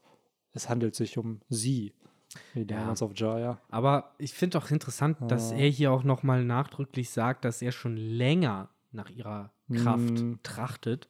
Also es ist jetzt nicht einfach so eine Split-Entscheidung gewesen von wegen, fuck, die Marine geht jetzt, äh, will jetzt Boa Hancock packen, ich pack sie mir vorher, sondern der Plan war wohl scheinbar schon länger in Arbeit, dass man irgendwie an, wie heißt die Frucht? Mero, Mero. Ist das die Mero, Mero? Glaube ich. Ich guck mal gerade nochmal nach. Die Liebes-Liebesfrucht dann auf Deutsch oder was ist es auf Deutsch überhaupt? Mero, Mero, So, Me. Aber das scheint auf jeden Fall eine interessante Mero Mero. Frucht zu sein. Auch für jemanden wie Blackbeard. Ähm, es gibt ja auch da wieder natürlich das Tinfoil, gerade mit der Aussage, die, die, die Hancock äh, tätigt, von wegen, es bringt nichts, mich hier zu töten. Meine Teufelsfrucht bleibt bestehen und alle eure kleinen Freunde bleiben versteinert. Äh, wer weiß, wer irgendwann mal, irgendwo mal versteinert worden ist und nie wieder entsteinert worden ist. Äh, I don't know. Aber das wäre halt wieder so typische Big Brain Blackbeard-Geschichte. So, haha, ich will den und den entsteinern, der irgendwo da gefangen ist. Äh, Rocks, in der in irgendeiner, in irgendeiner Höhle liegt Rocks, der versteinert Ja, Weil Oh. Uranus ist Ja. nämlich ein Mensch, der damals Ja. versiegelt worden ist von dieser Mero Meronomie. Kann man nur Menschen damit versteinern? Who knows? Weil wenn du sie awakenst, dann auch andere Sachen. Das erinnert ein bisschen an Kokatorion, ne, aus, aus Digimon. Ja, der stimmt. konnte ja auch immer versteinern. Und in Digimon World 1 hast du den ja auch in so einer, in so einem Wald und dann siehst du im Background einfach nur so versteinerte Digimon, die ja. Das ist interessant. Kokatorimon war ja ein traditioneller, aber Mainstream nicht gut angenommener Twist auf den Basilisken. Ja, Der ja, Basilisk genau. ist ja von So. Natur aus eigentlich halb Reptil, halb Hühnchen, denn er wird ja als Schlangenei von einem männlichen Hahn ausgebrütet und dann kriegst du dieses komische gefiederte Vieh. Und das ist ja eigentlich Kokatorimon. Und viel weniger sowas wie bei Harry Potter und die Kammer des Schreckens, halt diese ja Riesenschlange. Einfach der. Das war doch voll der Bro von Etemon damals. Ja, ja. Ja, Ja, ja. das war ja einer von seinen Untergebenen. Ja, der hatte doch so, einen, so ein Kreuzfahrtschiff. Genau, so ein Ja, das Kreuzfahrtschiff ist, als hatte sie der. durch, durch die Wüste gefahren Ja. ist, oder nicht? Ich glaube, in der Folge hatte Mimi, Mimi dann auch am Ende ihr Wappen gefunden. Ja, ja, Ah. irgendwie war da, Da, was. war, da haben die ja dann so einen riesen Kaktus da mitten in der Wüste ge gefunden. das war, glaube ich, die Story. Aber ja, Okay. das nur kurz zu der Basilisken-Story. Ach krass, er stirbt bei der Explosion seines Schiffes. Ja, wow. ja, krass, ne? Rest in Peace. Rest in Peace, Kokatorimon. Ja, wahrscheinlich eh wie alle als Ei wiedergeboren. Ah, Kokatorimon war echt so ein Digimon, was auch nie in den Videospielen vorkam. Ja, außer halt Digimon. World 1 halt. Da konntest du den halt haben und in die Stadt bringen, aber ich fand den immer schon sehr grausam und der hat nichts in der Stadt gemacht. Der hat in der Nee? Stadt neben der Toilette hat er so ein Kunstwerk gebaut. That's it. Und dann hat er aber an seinem Ort, wo er auftaucht, sind dann so versteinerte Digimon. Die werden ja nicht entsteinert, die bleiben da forever im Spiel einfach. Das war schon ziemlich brutal. Und der taucht auch immer nur morgens auf da. Also du kannst den Ah. irgendwie nur so, ich glaube, Ah, der kam spät in die Stadt, oder? Den konntest du. Ich glaube, so äh, weit bin ich nie gekommen. Der, der war in dieser irgendwas Wüste. Schleierwald hieß es, glaube ich. Da, wo auch, wo man links geht man, wenn man mit Cherubimon, nee, nicht Cherubimon, mit dem Cherrymon, wenn man mit dem spricht, um in die Spielzeugstadt zu kommen. Und rechts konnte man da weiter, wo man dann auf ihn trifft. Und es war immer so eine weirde Musik. Also es war immer sehr spooky. Ich sehe schon Core Memories Ja, werden da wieder ey. getriggert mit Coca-Cola. Ja, stell mal, wenn du das dann am Samstagmorgen spielst mit acht oder neun Jahren, Alter, da macht dir Kokatorimon vielleicht schon ein bisschen Angst, wenn da diese versteinerten Digimon sind und du noch nicht weißt, was ein Basilisk ist. Weißt du? Coca, Coca, Coca. Oh. Das ist der Mann der, der Mein- Folge. In dem Fall ist es ja aber die Medusa und nicht der Basilisk, Ja, denke ich mal, der hier referenced wird mit dem Schlangen Ja, safe. und den Frauen. am Ende stellt sich heraus, sie hat gar nicht die Mero-Mero-Frucht, sondern die Hito-Hitonomie-mythologisches Modell Medusa. Ja, solche Faxen am Ende, genau. Deswegen will Blackbeard die Frucht. Das ist Mm. der einzige Grund. Und dann hätten wir auch wieder den Theme, er kriegt seine Zornfrucht. Ah, ja, genau, Ja. die fehlt ja noch. Ne? Das ist halt aber, finde ich, schon cool, wie es reverse ist. Alle so, ja, Cerberus. Ja, ja, ja, er kriegt irgendwas anderes krass. Und dann so, ich will Hancocks Frucht. So. Daher. Aber wenn man umblättert, finde ich, hat man direkt auch einen sehr coolen Shot, wo man dann halt auch Blackbeard und äh, Hancock nochmal so ja, in Panorama sieht und du ja bemerkst einfach den Haufen an versteinerten Statuen, Jo. die halt vom Boa Hancock Ja. alle außer Gefecht gesetzt worden sind. Was- Inklusive der zwei äh, Crewmates von, von Blackbeard, was Jo, ja keine Richtig. äh, 0815-Dullis sind. Ja. Das wird ja alles nochmal unterstrichen von einem doch durchaus hohen Kopfgeld von 1,659 Milliarden Berry. Oh ja. Ähm, was, glaube ich, fast so hoch ist wie das von Katakuri. Wenn Höher. Höher, höher. Höher. Ne? Aber äh, Crocodile hatte ein höheres, oder? Crocodile hatte 1,9. Mhm. Falkenauge hatte nochmal mehr. Nee, Falkenauge hatte 3,5. So, also Falkenauge ist Falkenauge nach den Yonko. So Ja, Fal- Falkenauge hat mehr als ein Yonko, so Mhm. eigentlich. Also Ja, höher als Ruffy, ne? Genau. Genau, und äh, Blackbeard hat ja hier fast 4 Milliarden, Ja. 3,996 ja, Shanks ist jetzt der, oh, der, der mit dem höchsten Kopfgeld unter den Kaisern. Also, Interessant, nachdem er Ja. mit der Weltregierung mit ihm gesprochen aber hat. so- wofür? Letztes Mal vor Wano Kuni, vor, ja, wie viel, wie viel ist jetzt vergangen? Das war ja Tag 5 der Reverie oder so, wo Blackbeard das berichtet hatte. Und da war ja schon der Wano-Arc zumindest ein Tag alt. Dann sind ja zwei Wochen vergangen. Das heißt, Blackbeard hat innerhalb von, sagen wir mal, drei Wochen sein Kopfgeld fast verdoppelt. Ja, also es steht So. doch am Anfang vom Flashback von Boa Hancock, steht ja auch vor ein paar Wochen. Nicht Ja. nur vor einer Woche oder vor ein paar Tagen, vor ein paar Wochen. Also es ist wirklich schon eine Crazy. Zeit her. Aber auch ihr Kopfgeld, ne? So eins, sie hatte vorher, ich glaube, 80 Millionen, bevor es eingefroren wurde. Und klar, wir können jetzt darüber spekulieren, eingefrorenes Kopfgeld von ehemaligen Samurai bedeutet nichts, weil Doflamingo hatte 340, als das vor über 20 es Jahren bedeutet halt eingefroren nichts, wurde. weil es vor So. 20 Jahren geschrieben worden ist von Genau, einem ganz so. anderen Mann. Also come on, du kannst, also das ist wirklich ein Aber man- Zahlending. safe, es aber muss man- einfach höher sein. Aber man merkt einfach, wie lächerlich Oda ist. gerade so, ja, Klar. eine Milliarde, I don't care. Krieg, Ja, ja, klar. Kriegt jetzt gefühlt jeder. Das, das So. ist halt die Baseline. So. Ja. Und es wäre lächerlich, wenn so jemand wie Hancock da immer noch mit den 80 Millionen oder Crocodile mit seinen 120 dann auf einmal. Er, er ballert würde. halt schon raus. Ne? Ja, also ja. wirklich, jeder der Angezogen. Samurai kriegt da seine über Milliarde. Wenn wir sogar runterbrechen, vorher Lore auch. drei Milliarden, Jimbei ein, eine Milliarde irgendwas. Jetzt hast du Boa Hancock, du hast Crocodile, Buggy, Falkenauge. Falkenauge. Ist ja wirklich jeder von denen knackt die mehr. Selbst Blackbeard war ein ehemaliger Samurai. So knackt ja halt auch über eine Milliarde. Nur, nur der arme Kuma nicht. Der noch nicht. Vielleicht kriegt er jetzt auch, nachdem er jetzt befreit wurde. Aber der Ja, hat das kein. ist, das ist ja generell irgendwie cool, dass jetzt ja so nach und nach irgendwie alle ehemaligen Samurai hier Genau. nochmal Screentime Das bekommen. hatte ich Victor auch vom Podcast gesagt. Meine These ist ja wirklich, dass wir nächstes Chapter Edward Weevil bekommen, Gecko Moria und Beschrei's nicht, Doflamingo. Benny. Und Doflamingo. Weil wir. Kommt endlich Gecko Moria. Also die These ist ja einfach, nach Akt 1 haben wir ein Chapter bekommen, nach Akt 2 haben wir zwei Chapter bekommen und nach Akt 3 kriegen wir jetzt drei Chapter. Und jeweils haben die Chapter sich auch um die Shishibukai gedreht. Es hat sich ja schon Reverie und Shishibukai. Und hier, wenn wir jetzt wirklich schon, im letzten Chapter hatten wir vier Samurai, in dem Chapter haben wir zwei, Jimbei und äh, Lore brauchen wir nicht, weil die waren in Wano relevant. Dann würden jetzt nur noch die letzten drei fehlen halt. Edward. Weevil, wo aufgeklärt werden muss, was passiert ist. Gecko Moria, wie ist er geflohen von Blackbeard? Weil er ist anscheinend nicht tot, weil irgendwie null suggeriert wird, dass irgendwer seine Fähigkeiten halt hat. Was sicherlich erwähnt werden könnte, wenn er tot wäre. Und Doflamingo, der die Zeitung im Impel Down liest, ey, Kaido wird besiegt. Was macht er jetzt? Also sollte es so kommen, dann muss ich, muss ich ehrlicherweise sagen, auch wenn es ja hier schon so zum Running Gag geworden ist und der gute Gecko Moria uns eigentlich hier immer begleitet, Ja. muss ich ehrlicherweise sagen, wäre ich dann am meisten hyped auf Doflamingo natürlich. ja, safe, Also natürlich. ich sehe schon richtig kommen, wie dann so die letzte Seite dann diese, seine Signature-Lache dann Ja. da irgendwie. Ja, die Lache Genau. mit einer Zeitung. Ach, Kaido, dich hat's auch erwischt. Also, ich bin eher gespannt, äh, welche Rolle Fujitora darin spielen wird, weil wenn wir noch mal ein Chapter bekommen mit Around the World und den anderen Samurai, dann muss und wird Fujitora Ja, das in Chapter genau. auftauchen, weil er nämlich noch, der ist verantwortlich und der hat das mit ins Rollen gebracht und ich Ja. will eine Stellungnahme. safe. Der, der ist dann so bei einer Pressekonferenz. So, So, muss ja, er es läuft jetzt alles erstmal in den ersten Tagen nicht so, wie wir uns das vorgestellt haben, aber wir haben bereits Wir haben erste jetzt- Erfolge zu verzeichnen. genau, wir haben und wir jedem- sind davon überzeugt, dass es sich mit der Zukunft zum Besseren wenden wird. Genau. Wir haben jetzt neue Kopfgelder aufgestellt, das wird sicherlich was Ja, bringen. genau. Fujitora, was sagen Sie dazu, dass Sie jetzt auch ein Kopfgeld haben?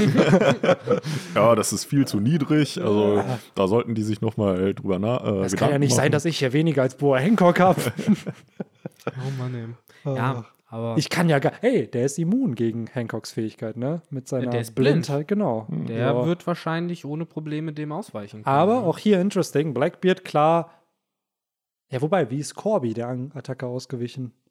Wie ist er hat Blackbeard? Der einfach ein kann, reines Blackbeard Herz. hat ja einfach Blackbeard? nur. Na, er hat es ja berührt und dadurch negiert ja seine Hand, negiert ja Teufelsfrüchte. Ja, und Ach Corby, so. Ich schätze mal, der hat sie berührt, bevor er du meinst, sie. diese Arrows hat er berührt oder was? Hat er berührt? Nee, der hat sie ja zu Sie sich berührt, gezogen und als er sie berührt, dann kann sie ihre Frucht ja nicht mehr einsetzen. Das ist ja Blackbeards größte Fähigkeit eigentlich. Wenn er dich berührt, dann kannst du deine Frucht nicht mehr einsetzen. Heißt aber nichts, weil Also hat Whitebeard ihn mit der Naginata einfach weggehauen er hat eigentlich Seesteinhände. Ja, eigentlich schon. Ja, aber, Genau. aber ja, ist aber irgendwie auch, auch simpel, weil ich meine, ganz ehrlich, wir haben doch in dem, in dem Bild davor gesehen, wie sie ihre Arrows da rumgeballert hat. Kannst du mir noch nicht erzählen, dass in. Ja. dem Moment Blackbeard sie schon gepackt hat? Ja, nee, hat in dem Moment war Blackbeard bereits dabei, Black Hole einzusetzen. ja, Ja. Ja, ja, genau, Panel- er ist ja Panel- genau, er ist ja hier Panel- schon dabei. nebeneinander. Ja. Und ich schätze mal, durch Black Hole hat er sie da hingezogen zu sich. Und Wobei ich mich dann auch wieder frage, weil am Ende sind es doch die Pfeile, die dazu führen, dass man versteinert wird. Na, es gibt, sie hat mehrere Sachen, die sie benutzen kann. Sie hat ja den Love Love Beam. Der funktioniert halt nur auf Leute, die äh, tatsächlich auch äh, in sie verliebt sind. Und dann gibt es halt diese Slave Arrows und die sind halt wirklich, äh, die versteinern alles, was sie treffen. Also es ist ja eigentlich auch scheißegal, wie hübsch du bist. Was ja immer noch mal im Auge des Betrachters liegt. Aber es wird ja hier gesagt, dass Naja, ich sehe das halt mittlerweile bei One Piece so ein bisschen so, klar, eine Teufelsfrucht ist eine Teufelsfrucht, aber die haben alle Charaktereigenschaften, die sie amplifiziert, verbessern, verschlechtern. Und ich glaube, in dem Fall hat es was mit der Schönheit auch zu tun. Ich glaube, dass das, was Hancock sagt mit diesem, ne, weil ich so schön bin, funktioniert meine Fähigkeit auch so krass, wie sie funktioniert. Ich glaube, das ja, unterstützt das bis zu einer gewissen Weise. Vielleicht ist es auch so wie bei Alvida, dass es sich halt ja gegenseitig bedingt. Sobald du die Frucht isst, wirst du schöner. Die Frucht wird aber auch effektiver, je schöner du bist. Ähm, ist ein bisschen rätselhaft, wie das genau funktioniert. Bin ich auf deiner Seite, Henry? Jetzt, wo ich drüber nachdenke. dass, Ja. dass noch, äh, dass noch One Piece noch keinen Shitstorm bekommen hat, weil hier so ein so ein mittelalterliches äh, Schönheitsideal äh, propagiert ja. wird. Ne? Ja, das, das wird ja sogar, ne, ihr findet niemanden, der so krass ist. Aber vielleicht, wenn Bo Hancock irgendwann ihre Frucht abgibt, dann wird sie aus Gag an irgendeinen mega hässlichen Charakter gegeben, wo dann alle sagen, wie schön er ist. So ein bisschen wie Queen. Ja, so an die dicke Alvida von damals, die ja immer meinte, ich bin die Schönste. Und dann Ja. haben sie doch immer die Spiegel kaputt gemacht, damit sie Ja. sich nicht selber sieht. Ja, oder an, so. du, an, an Duval. Ja, oder an ihn, bevor er den äh, Tritt von Sanji bekommen hat. Ne? Genau, und solche Leute Ja. wird das dann verteilt. Ja, who knows? Also, ich finde, die Frucht ist auch ein bisschen rätselhaft. Gleichzeitig verstehe ich aber, glaube ich, was Oda damit machen will oder was er damit meint. Ähm, und warum Corby nicht versteinert wurde, ist einfach nur, weil er gerade hart alle um sich herum disst und sagt so, oh, Helmeppo, du etwa auch, oh, Vizeadmiral Yamakuji, du auch. So, der Einzige, der halt irgendwie auch Ja, ist halt von Skill Ja. wahrscheinlich sowohl ausgewichen ist, als auch eben Wir, wir wissen ja, ihr damals, nicht in die Augen gesehen hat. Momonga so hat sich ja damals in die Hand gestochen, Genau. damit er halt dem Bann sich entziehen kann. Genau. Ähm, ja, wäre interessant, hätte Corby sowas auch gemacht, aber ich glaube, hier ist dann auch dieses, er hat ein reines Herz und so schmutzig denkt Corby dann ande- halt nicht. In anderen Werken wäre es wahrscheinlich, Corby ist einfach schwul, aber bei One Piece Ja. werden solche Themen nicht behandelt, deswegen Nee. glaube ich, fällt das raus. Ja, aber ich glaube, ne, in dem Fall sogar Katharina Devon, was heißt sogar, aber die wurde ja auch versteinert. Ja, stimmt, hast ne? recht. Das Ja. ist auch vorher schon mal Ich passiert. wollte gerade sagen, es ist hier, glaube ich, echt so Charaktere, ja. wenig. Stimmt, sie hat ja auch auf Amazon Lee damals Ja, das Margaret ist und so. Genau, Ja, ja, Boah. Hancock Ja, ist ja. halt ja unnatürlich schön, so muss man es halt, Ja, glaube ich, ja, im One. Piece-Kontext sagen. So, sie kann halt, und da trägt, glaube ich, auch die Teufelsfrucht eben zu bei, halt Leute in diese komplette Liebesekstase versetzen und Oh, dadurch by dann the way. versteinern. Das ist mir jetzt erst aufgefallen, wie einfach Ruffys Bild hier im Hintergrund zu sehen ist. Ja, ja. Da Lol. dick und das fett. ist, war ja in der Cover-Story war das ja mal zu sehen, dass die das Bounty-Poster von Ruffy damals halt Jo. aufgehangen haben. Tatsache. Und ich dachte mir so, ja, wäre schon cool, wenn Blackbeard wüsste, dass es irgendjemanden gibt, der Hancocks Fähigkeiten widerstehen kann. Ja, vielleicht äh, ist er deswegen auch so aggro und hat ja alles kaputt gemacht mit Black Hole, nachdem er das Ja. Bild gesehen hat. Ja, ja, aber man muss ja sagen, ne, von der vorigen Seite auch nochmal äh, nachgedrückt und auch hier jetzt nochmal äh, klar gemacht, er hat Respekt und Angst vor ihrer Fähigkeit. Ja. Er fängt dann ja den Dialog mit Corby an und da erfahren wir dann Infos über diesen Rocky Port Incident, dass eben auch Blackbeard da mitgemischt hat oder zumindest Interessen äh, erfüllt bekommen hat durch diesen Rocky Port Incident. Und ähm, dann halt sich so ein bisschen ironisch mit Corby berät, so ja, hier, ne, was glaubst du, wenn Ja. ich sie jetzt loslasse? Werde, wird sie uns gehen lassen oder werden wir direkt versteinert? Äh, was zum einen zeigt, dass äh, Blackbeard durchaus direkt von ihr wahrscheinlich versteinert werden kann, wenn sie die, Fähig die Möglichkeit dazu bekommt. Zum anderen, dass äh, ja, vielleicht auch Corby nur Glück hatte, dass er dem ausgewichen ist. So gerade gestolpert, als sie die. Fähigkeit eingesetzt hat. So, Ja, oh nein. Oder halt auch nicht hingeguckt oder Ja. halt irgendwie sonst dem widerstanden ist. Also kannst du dem widerstehen, wenn du deine Augen schließt. Also mit Nee. überragendem Observation Katakuri könnte sie also mit geschlossenen Augen bekämpfen. So und vielleicht dem entgehen. Ja, so kann ich mir das vorstellen. Und so hat, haben dies beiden es in dem Moment geschafft, aber Blackbeard ist sich trotzdem noch bewusst, dass wenn eben seine Fähigkeit nicht funktionieren würde, dann würde sie ihn wahrscheinlich mit Zeitdruck auch bekommen. Also er ist nicht immun. Ne? Und äh, ja, dann haben wir so einen klassisch, was heißt klassischen, aber so einen interessanten Austausch. Den hat man bei One Piece mega selten. Auch so wie das so hier dargestellt ist, äh, wie, wie Blackbeard mit Corby redet Ja. und wie auch äh, äh, Boa Hancock, sage ich mal, verhandelt äh, und ja, das, das ist so, so- es ist, wie soll ich das sagen? Das ist nicht so plump, wie halt viele andere Sachen auf Wano zum Beispiel abgelaufen sind, die feiner gewesen sein sollen, wie irgendwelche Reveals von, oh, Denjiro war in Wirklichkeit der und der oder sonst irgendwas. Und hier, hier, ich meine, klar, das war eher Shock-Value-Momente und hier hast du halt eher so Inszenierungsmomente, aber die Art und Weise, wie diese Charaktere miteinander interagieren, wie hier dieser Konflikt aufgelöst wird, dass Blackbeard weiß, dass er ständig unter die Kontrolle über diese Situation hat und eigentlich auch nur aus Witz mit Corby labert, seine Entscheidung, Boah Hancock zu töten, aber eigentlich schon getroffen hat, wo er dann ja am Ende auch noch mit dem widerlichsten Gesichtsausdruck ever, wirklich ever, dieses fiese Lachen mit den halb zugemachten Augen, wo er sagt so, ja, scheinbar muss ich sie dann doch umlegen. Äh, das ist schon für mich echt cool und auch, Ja. wie gesagt, ein bisschen One Piece untypisch in der Art und Weise. Ja, ich finde es generell, wo du es jetzt auch sagst, oder Part Corby ja echt mit sehr, sehr Big Shot-Charakteren. Ne? Erstmal ganz am Anfang klar mit Ruffy, dann mit Garb, dann auf Marineford irgendwo mit Sakazuki und auch mit Shanks. Jetzt hast du ihn hier halt mit Blackbeard. Das sind ja alles irgendwo wichtige Endgame-Charakter für die Story. Und da wird einfach Corby mit reingesprinkelt. Oft leider Momente, wo er nur seinen Mut zeigen kann, wo er halt diesen Charaktern gegenüber nicht stark genug ist, um sich wirklich denen entgegenzusetzen, wo er aber trotzdem seinen tiefen Charakter zeigt. Und hier ja auch, wie du es gesagt hast, eigentlich versucht er ja schon, die Situation zu deeskalieren, aber er sitzt halt nicht am Hebel. So, und hat dann, ist ja auch sehr verzweifelt, als er dann sagt, ja, dann muss ich die halt alle umbringen. Was ja auch wieder zeigt, dass Blackbeard einfach bereit wäre, auch seine Leute zu opfern wieder. Ja. Was ja auch wieder der Theme von diesem Charakter ist, ne? Dieses, ey, ich bin bereit, halt meine eigenen Nakama zu töten, um mein eigenes Ziel voranzutreiben, wohingegen Ruffy bereit ist, sein eigenes Ziel aufzugeben, um seine Nakama zu retten. Ja, man kann es ja sogar einen kleinen Schritt weiter hier noch gehen und äh, halt, ja, vielleicht Blackbeard nicht den größten Vorwurf für die Situation machen, denn am Ende, das ist halt ein Mexican Standoff, in dem sie sich Ja, befinden. klar. Da sind zwei Charaktere, die, die, die äh, zielen mit Knarren aufeinander und ganz ehrlich, so wie wir Boa Hancock kennengelernt haben, ich nehme ihr auch nicht ab, dass sie die beiden einfach gehen natürlich nicht, nein, So, Quatsch. und deswegen So. ist Blackbeard auch nicht der Dümmste, wenn er halt sagt, so, ey, fuck, ich sehe halt leider gerade nicht großen anderen Ausweg, ohne dass ich gleich direkt sozusagen die Kugel in den Kopf kriege, so. Und klar, in der Welt von One Piece, die guten Kapitäne sagen dann, fuck that shit, so natürlich werde ich mich für, in die Bresche werfen für meine Crewmitglieder. Auf der anderen Seite ist es aber auch ziemlich dumm, weil, weil wenn er versteinert ist, die anderen Crewmitglieder versteinert sind, dann hat das auch niemandem geholfen. Insofern, ja, sieht man wieder, Blackbeard ist halt so ein bisschen der Brain und hat dann eben auch keine Angst, sage ich mal, ja, kaltblütige Entscheidungen zu treffen, die jemand, der sich Pirat schimpft, nun mal trifft.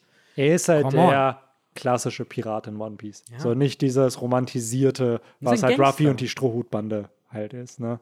Genau, ist halt ein richtiger Verbrecher, Gangster und halt eben auch jemand, der, ja, wie du halt sagst, so seine Ziele halt nach vorne setzt. Ja. Für ihn ist das alles eine Zwecksgemeinschaft. Genau, genau. Und Das äh, sind nicht seine Nakama. genau, und von dem Hintergrund macht es dann eben auch Sinn, Ja, dass er da noch Es ist bereitwilliger sozusagen absolut. ist. Es ist voll in Character für Blackbeard. Also auch hier, dass eben Oda ein Szenario konstruiert, in dem Blackbeard wieder entscheiden kann, Nakama oder eigene Ziele. Und er entscheidet sich halt für seine eigenen Ziele. Ja, so. ja, klar. Und für sein eigenes Leben auch. für sein. Leben halt auch. Ne?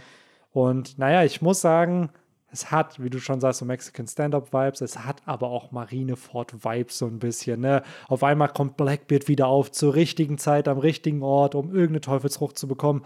Und dann kommt statt Shanks ein anderes Mitglied der ehemaligen Roger Piratenbande, einfach Rady, mit dem, glaube ich, auch niemand gerechnet hat, dass er hier auftaucht. For all the Nee. people. So, ich Ja. meine, ja, er hat bewiesen, dass er innerhalb kürzester Zeit einfach dahin schwimmen ja. kann. Hat er wahrscheinlich diesmal genauso gemacht. Hey, unfassbar. Wahrscheinlich hier. noch mit Sharky auf dem Rücken. Ja. So, die saß da dann so mit Beinen über weißt, du, Kreuz. wie er, so weißt du, wie er auf- auf ihm geschwommen ist? Wie David Hasselhoff in dem Spongebob. Ja, genau. So schnell ist er dahin geschwommen. So ungefähr lief Und das. ja, Mhm. nur, dass er halt dann nicht mit seiner Brust irgendwie Shaggy ins Meer gefeuert hat. Genau, mit dem SpongeBob, Schwert noch in, in, im Maul. So, Ja. weil er es nicht halten Damit es nicht rostet. Ja, aber ja, wieder kommen ehemalige Mitglieder der Gold Roger Piratenbande, um große Auseinandersetzungen zu beenden, in denen Blackbeard aus irgendeinem Grund immer involviert ist. Aber was macht Oda hier nicht? Er gibt uns nicht Radys Kopfgeld. nee. Hancock und Blackbeard, aber nicht von Rady. Er will es wahrscheinlich Ja. jetzt nicht zu niedrig ansetzen. Ich glaube, er will's drei Jahren denkt er sich so, fuck. Was ich glaube auch, er wartet da mit dem Reveal ja anscheinend noch. Also das, das ist ja, weil mittlerweile haben wir ja gerade echt, bis auf Dragon, wo ich immer noch davon ausgehe, dass er das höchste Kopfgeld in One Piece hat, also noch höher als das von Roger, vielleicht sogar 6 Milliarden Barry irgendwie so als der meistgesuchteste Mann, haben wir ja sonst alle wichtigen Kopfgelder in der Story mittlerweile. So außer jetzt vielleicht noch Edward Weevil und falls Gekko Moria ein neues kriegt irgendwie, also Außer von den Admirälen. ja, das ist jetzt das, was ich Oda gesagt hat. Ja gut, ich habe jetzt hier einen Pirat Kopfgelder gegeben, jetzt muss ich den Admirälen auch noch Kopfgelder geben. Das ist das Theme. Ich glaube, das war wirklich der Theme. Komm, ich will den auch einfach zahlen. noch Ja, ja, geben. ich glaube auch. Dass man halt dieses, ganz ehrlich, Oda macht doch auch gerne wahrscheinlich in, intern so ein Power-Scaling. Natürlich, Und da müssen die halt dann auch mit rein. Ne? natürlich. Und das ist halt so funny, weil dann ist die Frage, stell dir mal vor, einfach Crocodile trollt so, ja, Akainu hat mich damals versucht anzugreifen auf Marineford, dem gebe ich jetzt extra weniger als Fujitora oder so, einfach um ihn zu ärgern. So, Mhm. weiß ich nicht. Also ich würde es spannend finden und ich glaube, wir werden da auch ein Chapter noch kriegen, ne, wo die Cross-Guild ihr Marineboard hat Ja. mit den ganzen Kopfgeldern. Aber So eigentlich, wenn du Beef mit einem Marinetyp hast, dann wirst du ihm mehr ein hohes Kopfgeld geben, damit er Ja, eigentlich wird. schon. Aber es ist halt die Frage, ob Blackbeard so viel Bock hat, so viel auszuzahlen. Oder er betrügt dann halt so. Ja, ja, ich habe mich in einer Null vertan. Das ist Und halt die Frage, ob jemand wie Blackbeard überhaupt eins aussetzen darf. weil Ich glaube, das Ja. machen ja am Ende eh alles Buggy und seine Leute. Das sind ja, glaube ich, auch die, die die, die Cross Guild gibt ja das Geld raus. Ja, stimmt. Ja, klar, Ich mein, aber ich klar, glaube, Leute wie Blackbeard können ankommen, wie Nee, zu nee, so einer nee. Assassinen-Guild und sagen, hey, Ich ich, möchte Kopfgeld ausgeben und hier ist schon mal ne, mein Nee, ich glaube schon, dass ich die, ist halt die Frage, für wen die Cross-Guild alles dann Kopfgeld. Haben die wirklich für jeden dann ein Kopfgeld oder wirklich nur für Admirale, Vizeadmirale und sowas? Also Mindestens ab Vizeadmiral. Ja. Aber auch das wird sich zeigen. Weil vielleicht ist es auch einfach so ein Ding wie, weiß ich nicht, 100.000 pro Soldat, pro Kopf. Ja, ja, Und genau. dann für die Named gibt es dann nochmal andere Beträge. Genau. So denke ich mal, läuft Dann das ist dann ab. auch immer, anstatt die Gefahr für die Weltregierung, ist immer die Gefahr für die Cross-Guild. Was für eine Gefahr haben die für die? Und dann wird das je nachdem. Maybe, genau, maybe. Wer Okay, weiß. keine Ahnung, Sakazuki hat zu wenig Zivilisten gerettet. Ja, gut, den müssen wir mit weniger einstufen. Und wenn die Zivilisten, keine Ahnung, auf jeden Fall so ein bisschen dieses Reverse-Ding zu den normalen Kopfgeldern. Ähm, ja, andere Info. Also zum einen cool, dass Rady das Ganze hier aufgehalten hat. Aber wir erfahren, dass Shaki einfach, Ich finde es interessant, kurz bevor du da jetzt durchspringst, wie er es aufgelöst hat. ja, einfach durch äh, Labern. Naja, es lässt ja sehr, sehr viele Fragen offen.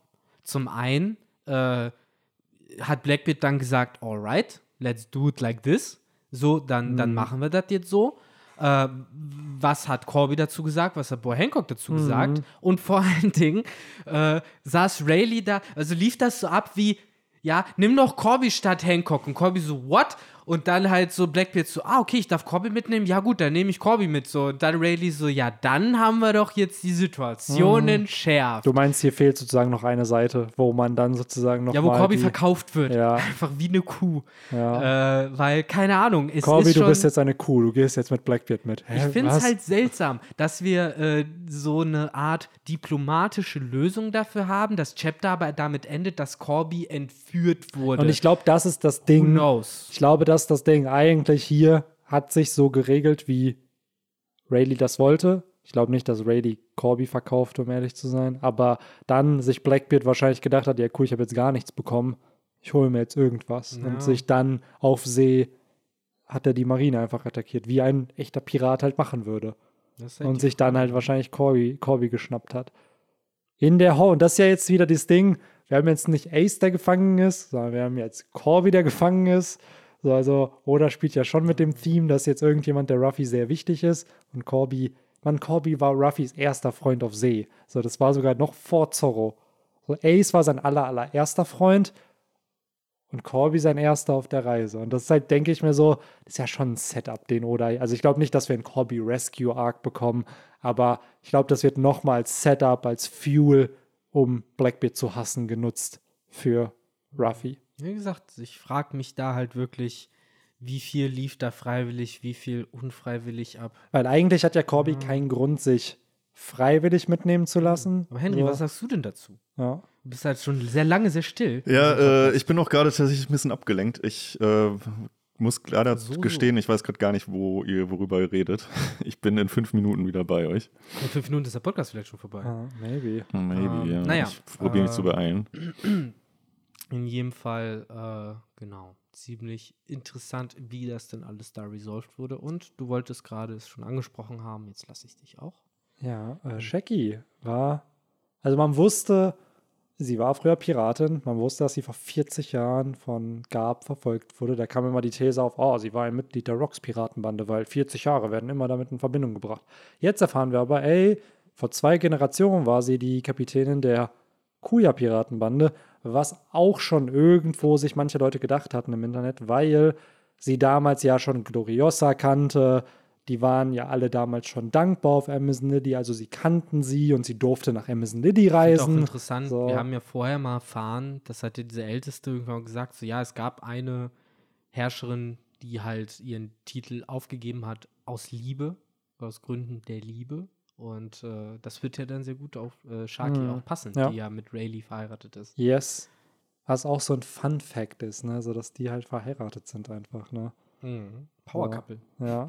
Ja, wäre auch funny, auch da wieder. So einer Roger-Piratenbande, wenn sie jetzt am Ende vielleicht doch in der Rocks-Piratenbande noch war, weil nur weil sie da mal Kapitänin war, sie kann es ja aufgegeben haben und trotzdem mit Rocks gereist sein noch, dass die dann halt zusammengekommen sind, so und dann dieses, ah, es ist egal, in welcher Bande man ist. Mhm. Die eigenen Werte zählen viel, viel mehr. Das ist das Wichtigste. Ja. Genau. Ja, und dann endet es ja so ein bisschen mit ja, der großen Frage, die am Ende dann jetzt nochmal unterstrichen wird. Äh, die Pazifister werden nochmal angesprochen. Mhm. Zwei Stück an der Zahl waren es ja. Die Schwestern von Boy Hancock äh, sagen nochmal so, dass sie es krass finden, wie die keinen Kratzer abbekommen haben.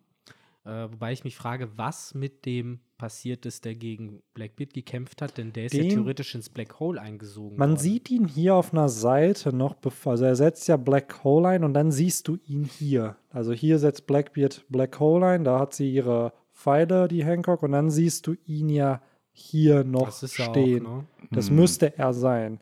Außer da war noch ein Dritter am Start. Das heißt, er ist entkommen. Das heißt, er ist da auf dem Haufen der versteinerten Leute. Ist er eigentlich äh, angelehnt an King, an dem jungen King?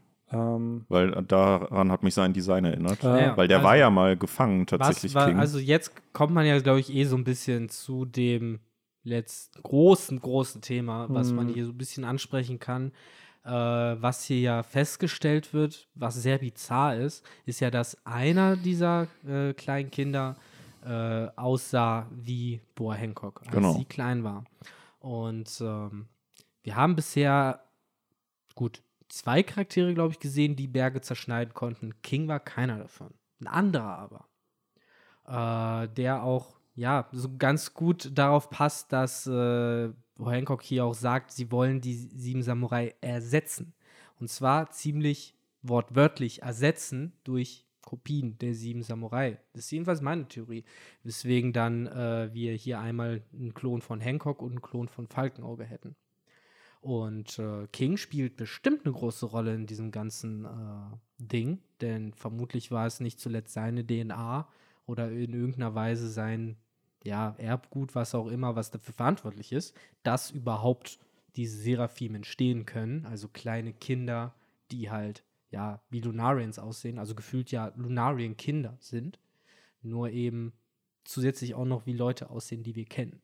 So zumindest halt dieser eine, der wie Hancock aussieht. Äh, was halt dann wieder die Frage aufwerfen würde, will die Weltregierung halt bewusst eben die DNA von diesen Lunarians mit der von diesen Shishibukai kombinieren, um eben ja sieben Elite-Soldaten sozusagen zu haben. Kontrollierbare Shishibukai. Ich meine, Kuma war ja auch genau das. mh, Kuma war ja auch ein Shishibukai, der halt dann zum Pazifista wurde, eigentlich der erste Seraphim sozusagen. Nur bei ihm ist ja eher so, er wurde immer wieder geklont. Aber warum sind es Kinder? Naja, meine Theorie zu dem Thema ist, die wurden nicht gebaut, sondern die sind geboren. Also während die Pazifistas, gerade die billigen, in Anführungszeichen, die wir da so am Anfang gesehen haben, glaube ich, Roboter waren. Also das wäre jetzt meine Theorie, dass das wirklich Robots waren, komplett aus Metall gebaut. Äh, nicht so wie der Ursprungskuma, der praktisch ein Cyborg ist, C1 sozusagen, äh, sondern dass das jetzt tatsächlich mh, Lebewesen aus Fleisch und Blut sind, sehr praktisch ja, im Labor gezüchtet und geboren sind, vielleicht sehr schnell älter werden oder so. Oder vielleicht auch auf ewig im Kinderalter bleiben. Vielleicht, weil es dann leichter ist, sie zu kontrollieren. Who knows? Äh, in erster Linie natürlich, weil es cool aussieht. Und weil Oda halt kleine Kinder der äh, Shishibukai zeichnen wollte, weil er ja sehr gerne Kindervarianten von seinen Charakteren zeichnet. Gerade von Shishibukai haben wir ja Ja. schon sehr, sehr lange die Kinderdesigns. Und ich glaube weiß, echt wirklich, Oda hat hier auch einfach Vielleicht war es ja Foreshadowing für ganz einfach runtergebrochen. Der Mann hat so viele Designs von Charakteren und ich judge es auch null, dass er hier Designs dann redesignt, dass er sich sagt, ey, ich nehme halt diese Kinder, die ich schon habe, gib denen halt so diese Lunarien-Jeans, um die halt auch noch mit einzubauen. Dann kann ich auch ein bisschen mehr Lunariens zeichnen. Plus, ich wandel ja die Designs ab, weil die andere Haarfarben haben, andere Hautfarben und andere Fähigkeiten. Und ich kann mir auch vorstellen, wie Victor sagt, dass sie eventuell geboren sind. Das wäre halt auch interessant. Ich glaube, dass wenn wir Vegapunk endlich sehen, dass wir da vielleicht auch ein bisschen Seraphim-Talk bekommen. Also, dass der da ein paar Infos droppt. Und Immer äh, mehr Punkte auf die Bucketlist, Benny. So lange können, können wir mittlerweile nicht bei Vegapunk bleiben. Dass Nee, nee, nee, all nee. diesen Sachen, Nein, nein, nein. im letzten Jahr nur, ja, ich hoffe mal, dass Vegapunk was dazu sagt, wenn wir ihn treffen. Ich Ja. hoffe, dass er was dazu sagt, ja, wenn wir ihn safe. treffen. Also sagen wir es mal so, es wird nicht ein Vegapunk treffen. Das muss ja, auch das, der einzig große, wahrscheinlich neben Loki und Zebek und Imu, wahrscheinlich so einer der Big Character, der noch revealed werden muss. Ne? Loki ist, Vegapunk- glaube ich, bist du auch der Einzige, der auf ihn wartet. Ja, weil ich glaube, ich, das ist halt ein wichtiger Charakter auf Elbaf. So. ähm, auf jeden Fall, Loki, ja, muss man mal gucken, wie wichtig der am Ende nach Elbaf wird. Aber Vegapunk, I don't know. Wir hatten lange nicht mehr so einen Name-Drop, den Oda dann so lange nicht revealed hat. 2008 wurde, glaube ich, Vegapunk genamedroppt. Und zwar, wir haben jetzt 2022 und ich glaube nicht, dass wir 2022 Vegapunk sehen. Nee, dieses Jahr sowieso noch nicht. Ähm, aber Wäre jetzt witzig, wenn genau nächstes Chapter Smoker und Tashigi bei Vegapunk da ankommen und die Kinder da abliefern.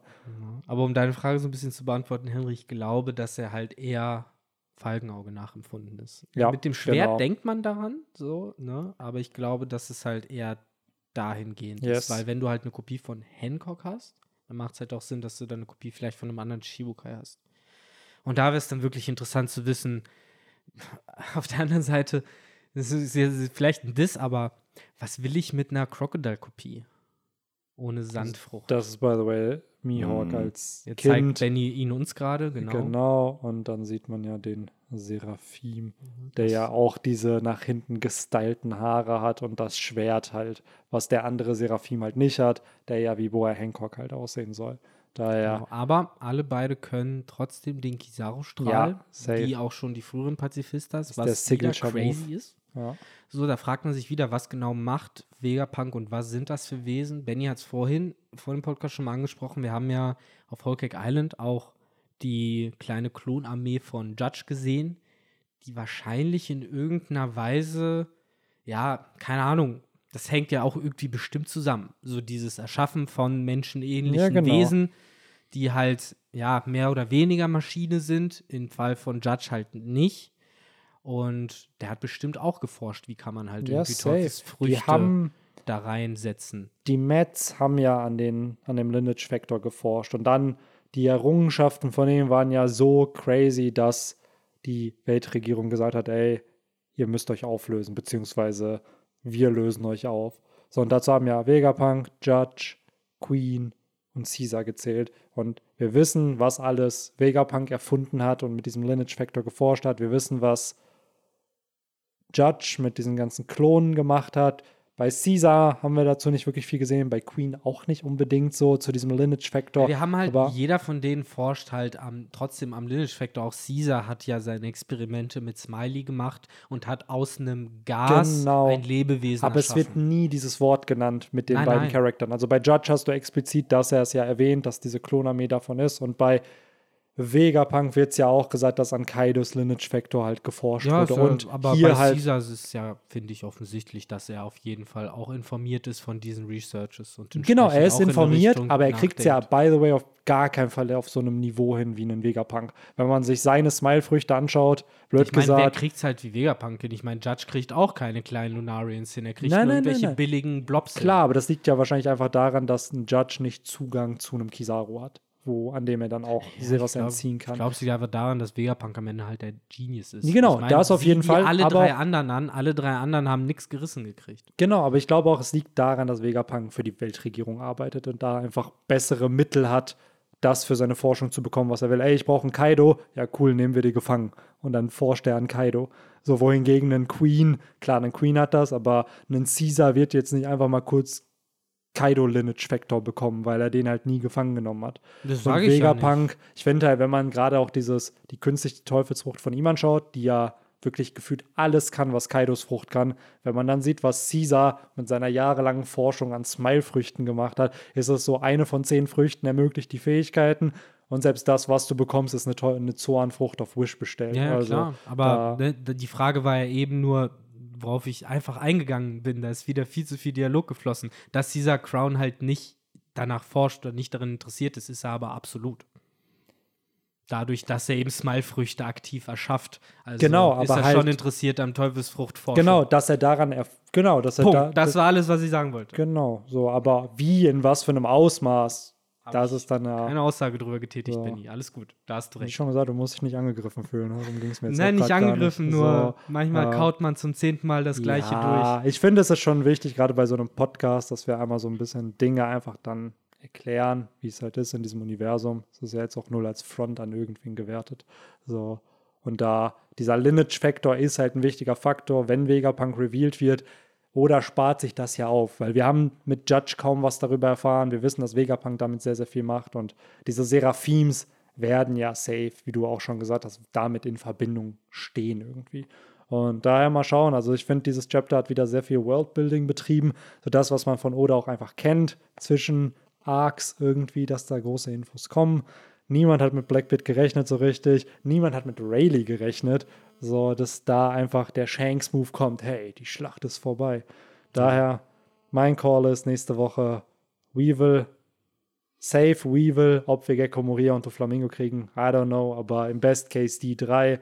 Und dann hätten wir das, äh, sie, die alle elf sieben Samurai der Meere auf jeden Fall. Sehr schön. Sehr schön. Dann noch Fujitora. Dann. Fujitora, genau, mit seiner Pressekonferenz, das wäre richtig. Ja. Und dann noch bitte die Auflösung vom letzten Chapter mit den Revolutionären. Ja, wobei Das das, ist das, lächerlich. kriegen wir nicht. Das kriegen wir nicht mehr, Ja, ja. glaube ich.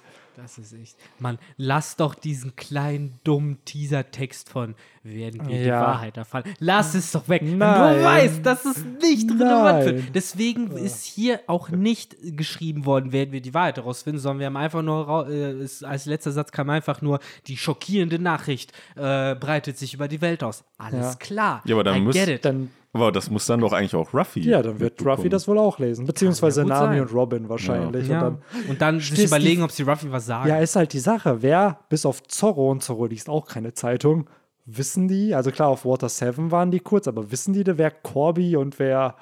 Also Nami Ja, doch, schon. klar, auf Venis ja. Lobby haben sie ja alle kennengelernt Ja. und Hallo Ja, gesagt okay. und da Ja. Brofist gemacht. Der Einzige, der ihn nicht getroffen hat, war Brooke.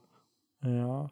So selbst Jim. Ja, aber das meine ich halt, die haben ja, genau. Obwohl Jimbe hat ihn auch schon. Ja, nur auf ja. Jinbei, genau. Brooke ist der Einzige, den er nicht Ja. getroffen hat. Die anderen hatten ja alle schon Friendly Contact.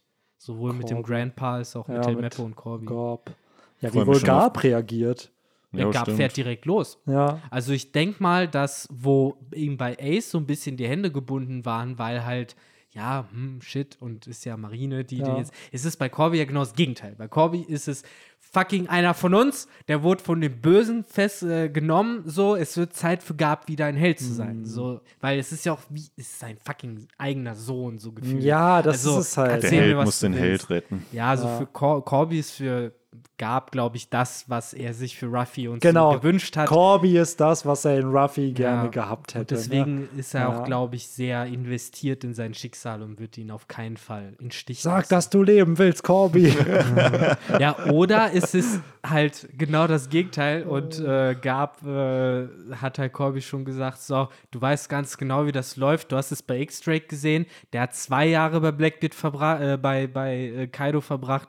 Du darfst jetzt die nächsten anderthalb Jahre in Blackbeards Crew rumhängen und jetzt, weil er ja auch zu Oder es kommt. Aokiji als zehnter titanischer Kapitän und dann so, Corby, ich hol dich da raus. so, ich rette dich, pass nur auf, ey. Ja.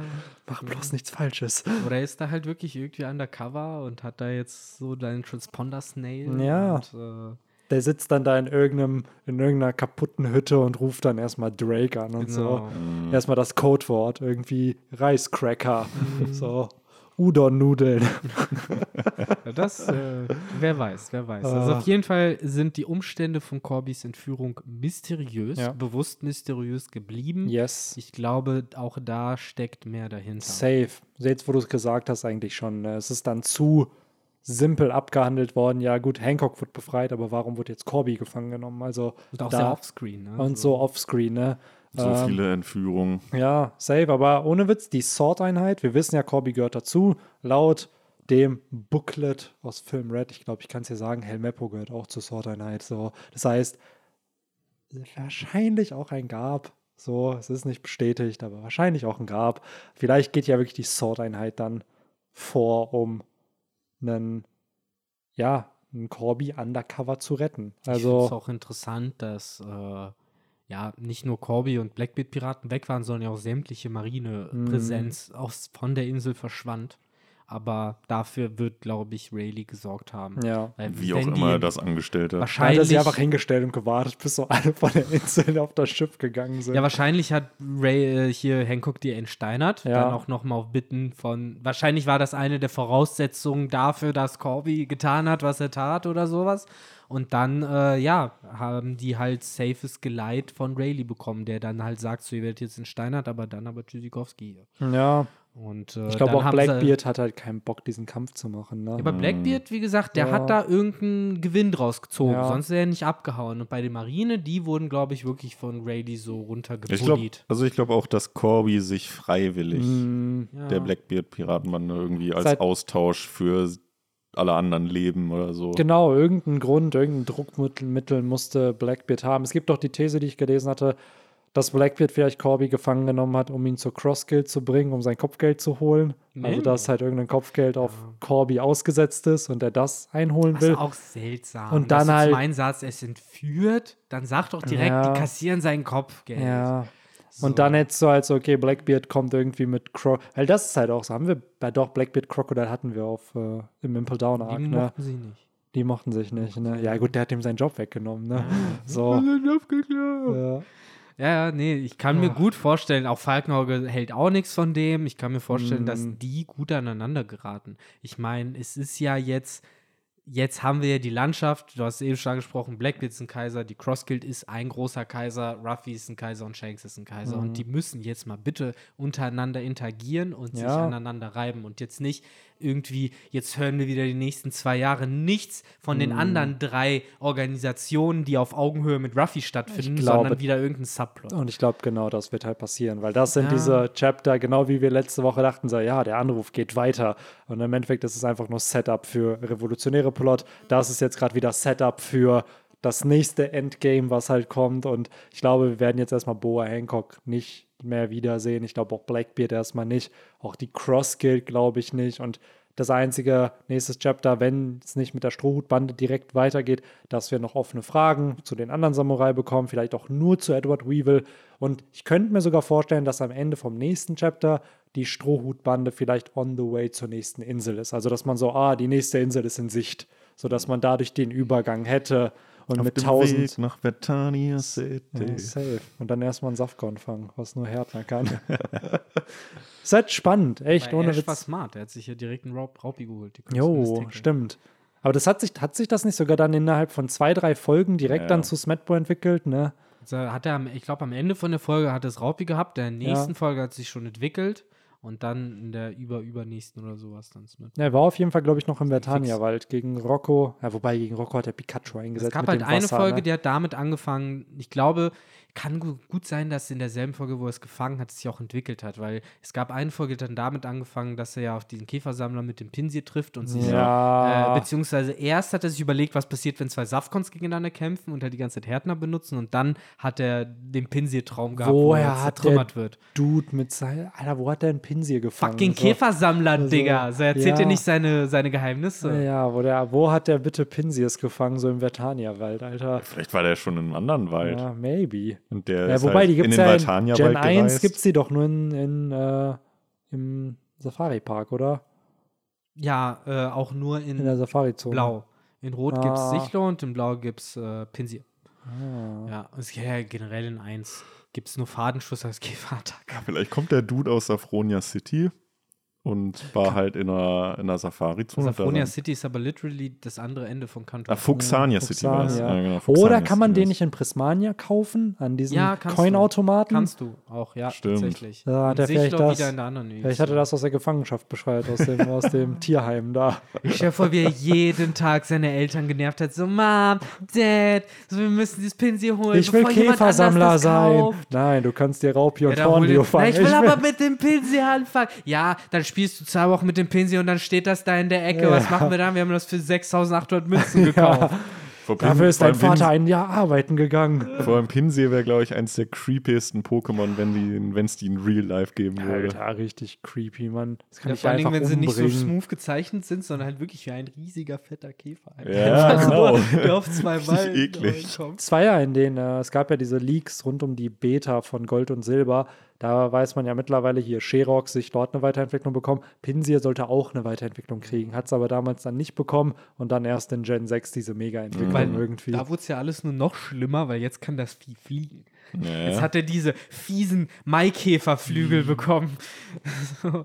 ah. J-Rose 11 hat jetzt einen Solo-Run mit Pinsir gemacht und die Woche davor mit Sichlor. Sichlor richtig crappy in Gen 1, weil es irgendwie keine guten Attacken drauf hat. Hyperstrahl ist so seine beste Attacke, weil der hat keine Ah, Flugattacken Jetzt spoilerst du mir, aber jetzt, wo du Ja. sagst, klar, Pinsir wird wahrscheinlich Und besser Pinsir gewesen hat einfach Ding, be- weil also ich hab Pinsir mega noch- Hieb kann. Genau, ich habe Pinsir nicht geschaut bis jetzt, aber ganz am Anfang meinte er, es hat einfach bessere Stats. Also es hat irgendwie 125 Angriff und 80 Speed, wodurch es halt schon voll der gute Sweeper einfach ist. Und Mhm. wahrscheinlich hat es auch ein besseres Moveset als äh, Sichlor. Deswegen hat Sichlor wahrscheinlich die Entwicklung bekommen. und Ja, wahrscheinlich. Und vielleicht mal eine Flugattacke. So mit dem Typ. Das ist halt auch so Ja, in Gen wie- 2 wurde ja einfach Flügelschlag gebufft. Ja, Wobei in Gen 1 konnte es ja nicht mal. er konnte Da es konnte er nicht keinen mehr. Flügelschlag. Ich glaube, konnte er es in Pokémon Gelb? Ich Maybe. glaube, glaub, in Rot und Blau konnte er es noch nicht. In Gelb haben sie ja voll viele Movesets noch angepasst. Vielleicht, irgendwie. aber selbst da war der Flügelschlag, glaube ich, nur 30 Stärke Ja, oder es so war gehabt. crappy, Mann. Auch generell, dass diese Attacken wie Geowurf,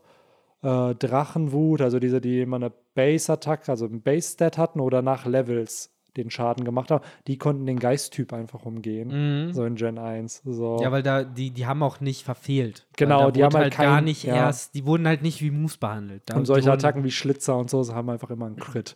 also, ach ey, so toll, wie schlecht programmiert diese Spiele damals waren. Genau. Aber, Aber geschlitzt wurde auch auf äh, Amazon Lily. Wir Yes. haben das Ergebnis gesehen. Man kann sich fragen, wie es nächstes Chapter dann weitergeht.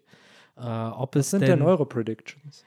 Meine Prediction ist, dass es mit, mit Sabos, Sabo weitergeht. Keine Ahnung, vielleicht so. Ich habe immer noch die Hoffnung, dass Oda jetzt vielleicht irgendwie so zwischendurch switcht und weil wir so viel Strohhüte gesehen haben, werden wir jetzt vielleicht länger keine sehen. Vielleicht eben auch im Kontext dieses Übergangs-Arcs, dass wir dann halt so in und out gehen. So die Ströte sind auf dieser Insel, währenddessen passiert parallel ganz viel Kram, der vielleicht irgendwie Einfluss auf diese Insel hat und die Ströte finden dadurch dann vielleicht heraus, wo sie als nächstes wirklich hin müssen und nicht hin wollen, sozusagen. Und da so ein bisschen diesen Unterschied zu machen. Keine Ahnung. Ich, ich hoffe einfach, dass es jetzt nicht direkt wieder fünf Kapitel auf See ist und dann finden sie irgendeinen verwundeten äh, Seelöwen und der zeigt ihnen irgendwie, wie sie da und da hinkommen und dann haben wir erstmal fünf Chapter, dass irgend, irgendein kleiner Junge sein Spielzeug verloren hat. Ein Schiff fällt nicht vom Himmel, sondern ein Schiff kommt aus dem Wasser heraus. und das so, ist dann. Und dann und dann und dann und dann und dann laufen sie tausendmal rum, bis dann irgendwann der erste Henchman vom Bösewicht auftaucht. Und das Es wird funny in Aber einem bitte Jahr. nicht wenn wieder so einen äh, Hoddy Jones. Das wird Nee, eine Hoddy Hol- Jones Staffel. euch. Bitte nicht wieder sowas mit, wo es erstmal 30 Chapter dauert, bis dann so ein Hold'em ich, aufgetaucht. ich, ist echt so, ne? So ein bisschen mehr direkt zu Action. Ja, Und- Weil zur Verteidigung von Wano Hold'em kam tatsächlich schon im dritten oder vierten Chapter von Wano Ja, schon am Start. das war jetzt auch gerade Das bewusst. ging ne? richtig schnell. Da war ja sogar Jack noch im ersten Wano-Band schon am Start. Also Mm. da haben wir, weiß ich noch an die Podcasts von damals, äh, möchte ich erinnern, wie wir da saßen und gesagt haben, wir sind erstaunt, wie schnell es dann doch zur Sache geht. Ja, aber da war es dann halt so, ja, wird Ruffy jetzt schon Sweet, Jack sweet besiegen? Summer Child er, er hat damals auf Zoe gesagt, dass er Jack besiegen Ja. wird. Ich glaube, das wird Oda hier auch machen, wie Ja. auf Whole Cake Island. Er wird erst Jack besiegen. Ja. Und dieser Urashima, der wird gut. Ja, genau. Der wird noch ganz wichtig. Der wird noch voll wichtig. Gecko Moria, warte. Ja, auf und Gecko Moria Das war ja kommt. damals alles noch Set. Das Ja, ey, Gecko Moria ist ja dann noch aufgetaucht nach dem Mhm. ersten Akt. So, aber seit danach nie wieder. Oh. Wenn er jetzt wirklich erst am Ende vom, vom dritten hier auftaucht, das zählt ja officially dann wahrscheinlich nicht mehr zum Wano-Arc. Das ist dann ja, das ist ja, die Vorhänge sind ja zu. Ja. Von daher, ja, Wettschulden sind Ehrenschulden. Ihr werdet's Was bald sehen. Ähm, ich gehe ein bisschen mit dieser Theorie mit, dass wir den Kreis schließen und alle Samurai sehen. Ich könnte mir vielleicht vorstellen, dass dann, wenn wir von den dreien Weevil sehen, dass der vielleicht auch ein bisschen mit der nächsten Destination der Strohhüte zusammenhängt, dass Mhm. also die Strohhüte dann auf ihn treffen, weil das ist ja auch der einzige, den die Strohhüte noch nie getroffen haben. Ja. Äh, also das wäre so meine Prediction. Das wäre interessant. Also würde ich, glaube ich, auch voll okay finden, wenn er im nächsten Chapter mehr im Fokus einfach ist, weil über ihn wissen wir halt gefühlt gar Ja. nichts. So, er wirkt halt sehr dümmlich, sehr von Backhin irgendwie manipuliert. vor Ne? Ewigkeiten halt eingeführt. Hat wirklich Ja. so lange her schon eingeführt, dass eigentlich keinen Sinn gemacht hat, ihn damals einzuführen. Ja, auf so du musst ihn damals, nochmal ne? einführen. Ja, So, jetzt musst du ihn nochmal vorstellen, komplett, weil kein Schwein rein weiß, theoretisch. Ne? Du hast ihn damals ja wirklich nur eingeführt. Er hatte irgendjenen, irgendeinen Verbündeten von Whitebeard hat er ja besiegt. Oder auch mehrere hat er besiegt, aber dann hat man einen in dem Ja, Chapter noch. Das war so ein Wüstensetting. Das war hat so. die verbündeten Piratencrews von ihm gejagt. Genau. Und einen hat, also er hatte mehrere schon, wurden Genau. da von Kizaru genannt, die er besiegt hätte. Und einen hat man dann ja, glaube ich, da auf der Seite auch gesehen und dann mit der Mutter da. Und da war es ja schnell klar, okay, ist er wirklich Whitebeard-Sohn, ist er es halt nicht. Also das ist ja schon ein bisschen der Theme, der damit einhergeht. Aber wie Victor auch schon richtig sagt, das ist jetzt mittlerweile sieben Jahre her, dass dieser Charakter established wurde. Das war damals noch vor Zoe und Zoe war Mhm. 2015. So, wo ich mir denke, Alter, ja, eig- eigentlich nichts über diesen Charakter seitdem erfahren. hat die Chance versäumt, muss man so sagen. Also gefühlt die Chance versäumt, Ja, ist halt den die Frage, halt warum- zu halten. Warum wird dieser Charakter, und das ist dann vielleicht das, was wir bekommen, er wurde als Shishibukai eingeführt, nur um dann in drei Jahren, ja gut, Shishibukais werden abgeschafft. Und dann denkst du so, okay, ist das jetzt einfach so ein Filler Shishibukai? I don't know. Ich glaube schon, dass Oda sich da einen Plot noch gedacht hat bei dem Charakter, aber dass der da als Shishibukai eingeführt wurde, war dann auch eher so, ja, okay, cool. Er braucht halt irgendwie so ein Standing, dass man sofort Genau, denkt, okay, halt ein der muss Standing krass in der sein. Welt. Auch, let's be real, auch das mit Lore. Lore war für gefühlt wie viel? 30, 40 Chapter war er Shishibukai. Aber bei und Lore hat es jetzt so, zumindest Hand Blackbeard und ja Fuß auch. gehabt. Ja. Bei Blackbeard und Lore hat es jetzt zumindest insofern Hand und Fuß gehabt, dass, dass man von Anfang an irgendwie gecheckt hat, warum, wieso Mhm. und Ja, weshalb. vielleicht erfahren wir das bei Weevil. Ja, noch. genau. Ja, aber nach sieben Jahren ist das ist mir dann halt doch ein bisschen Das ist schon sehr viel, late. wenn man mal ganz ehrlich ist. Ne? So, das- so, das wäre einfach, sieben Jahre sind einfach Start von One Piece bis äh, Water 7 Saga. Ja. so, wenn man das mal runterbricht. Goddammit, so. So. Das ist halt schon zu krass Ja. irgendwo. So, deswegen, ich habe ja kein Problem damit, wenn ne, da Shishibukai der Titel halt irgendwie genutzt wird als Ja. Hebel oder so, aber da wird das halt meistens direkt auch aufgelöst. Und bei Weevil, ja, war der überhaupt Shishibukai? I can't remember. Yes, that's true. Und in dem Sinne, ich glaube, das war das Chapter diese Woche. Heute mal wieder ein längerer Podcast für euch. Die letzten waren ja ein bisschen kürzer. Das tut uns leid. Ist halt nicht der Qualitätsstandard, den wir hier gewohnt sind mit unserem minimalen. Was haben wir immer? 90 Minuten ist so der Standard. Und wir hatten ein paar Folgen, die mal ein bisschen kürzer waren, was mal auch okay war für uns. weil- Was immer noch für Podcasts eigentlich immer Absolut. noch vollkommen so, wo ich mir denke, so Zeiten ja, sind. wir konnten endlich mal einkaufen gehen. Jetzt sind wir wieder in so einer Zeit, wenn man jetzt noch einkaufen gehen will, hat man noch Zeit, aber man muss sich auch ein bisschen beeilen. So, ähm, habt ihr noch abschließende Worte, die ihr kundtun möchtet? Nee, Arminia hat leider verloren. Ah, schade. Der Abend ist, ist gebraucht. Und Das war wahrscheinlich der Punkt, ab dem Henry so wenig noch dabei war. ja, tatsächlich, wurde, tatsächlich wurde dann So. da ähm, in diversen WhatsApp-Gruppen äh, auf die Mannschaft eingetreten Ah. und äh, die Niederlage haben sie, haben sie schlecht gespielt, oder? Ja, wieder mal Okay. schlecht und uninspiriert. Es ist einfach der Wurm drin. Von daher äh, verabschiede ich mich mit diesen unschönen Worten und hoffe, äh, dass es nächste Woche besser wird und es wird in der Hinsicht besser, weil Arminia nächste Woche Freitag nicht spielen wird und äh, das, das kann nur besser sein aktuell. Da ist Henry dann nicht mit seinem iPad hier am Start. Nee, genau. Ja, we will see, we will see, wie es nächste Woche läuft. Ich äh, verabschiede We mich. will see. Genau, we will see. Ja. So nämlich. Und ich verabschiede mich damit auch auf jeden Fall ganz herzlich von unseren Zuhörerinnen und Zuhörern. Das war 1059. Äh, ein erstaunliches und doch sehr überraschendes Kapitel, was wir, glaube ich, erschöpfend behandelt haben. Yes, dem kann ich mich noch anschließen und bis nächste Woche. Ciao, ciao. Ciao. Ciao, ciao.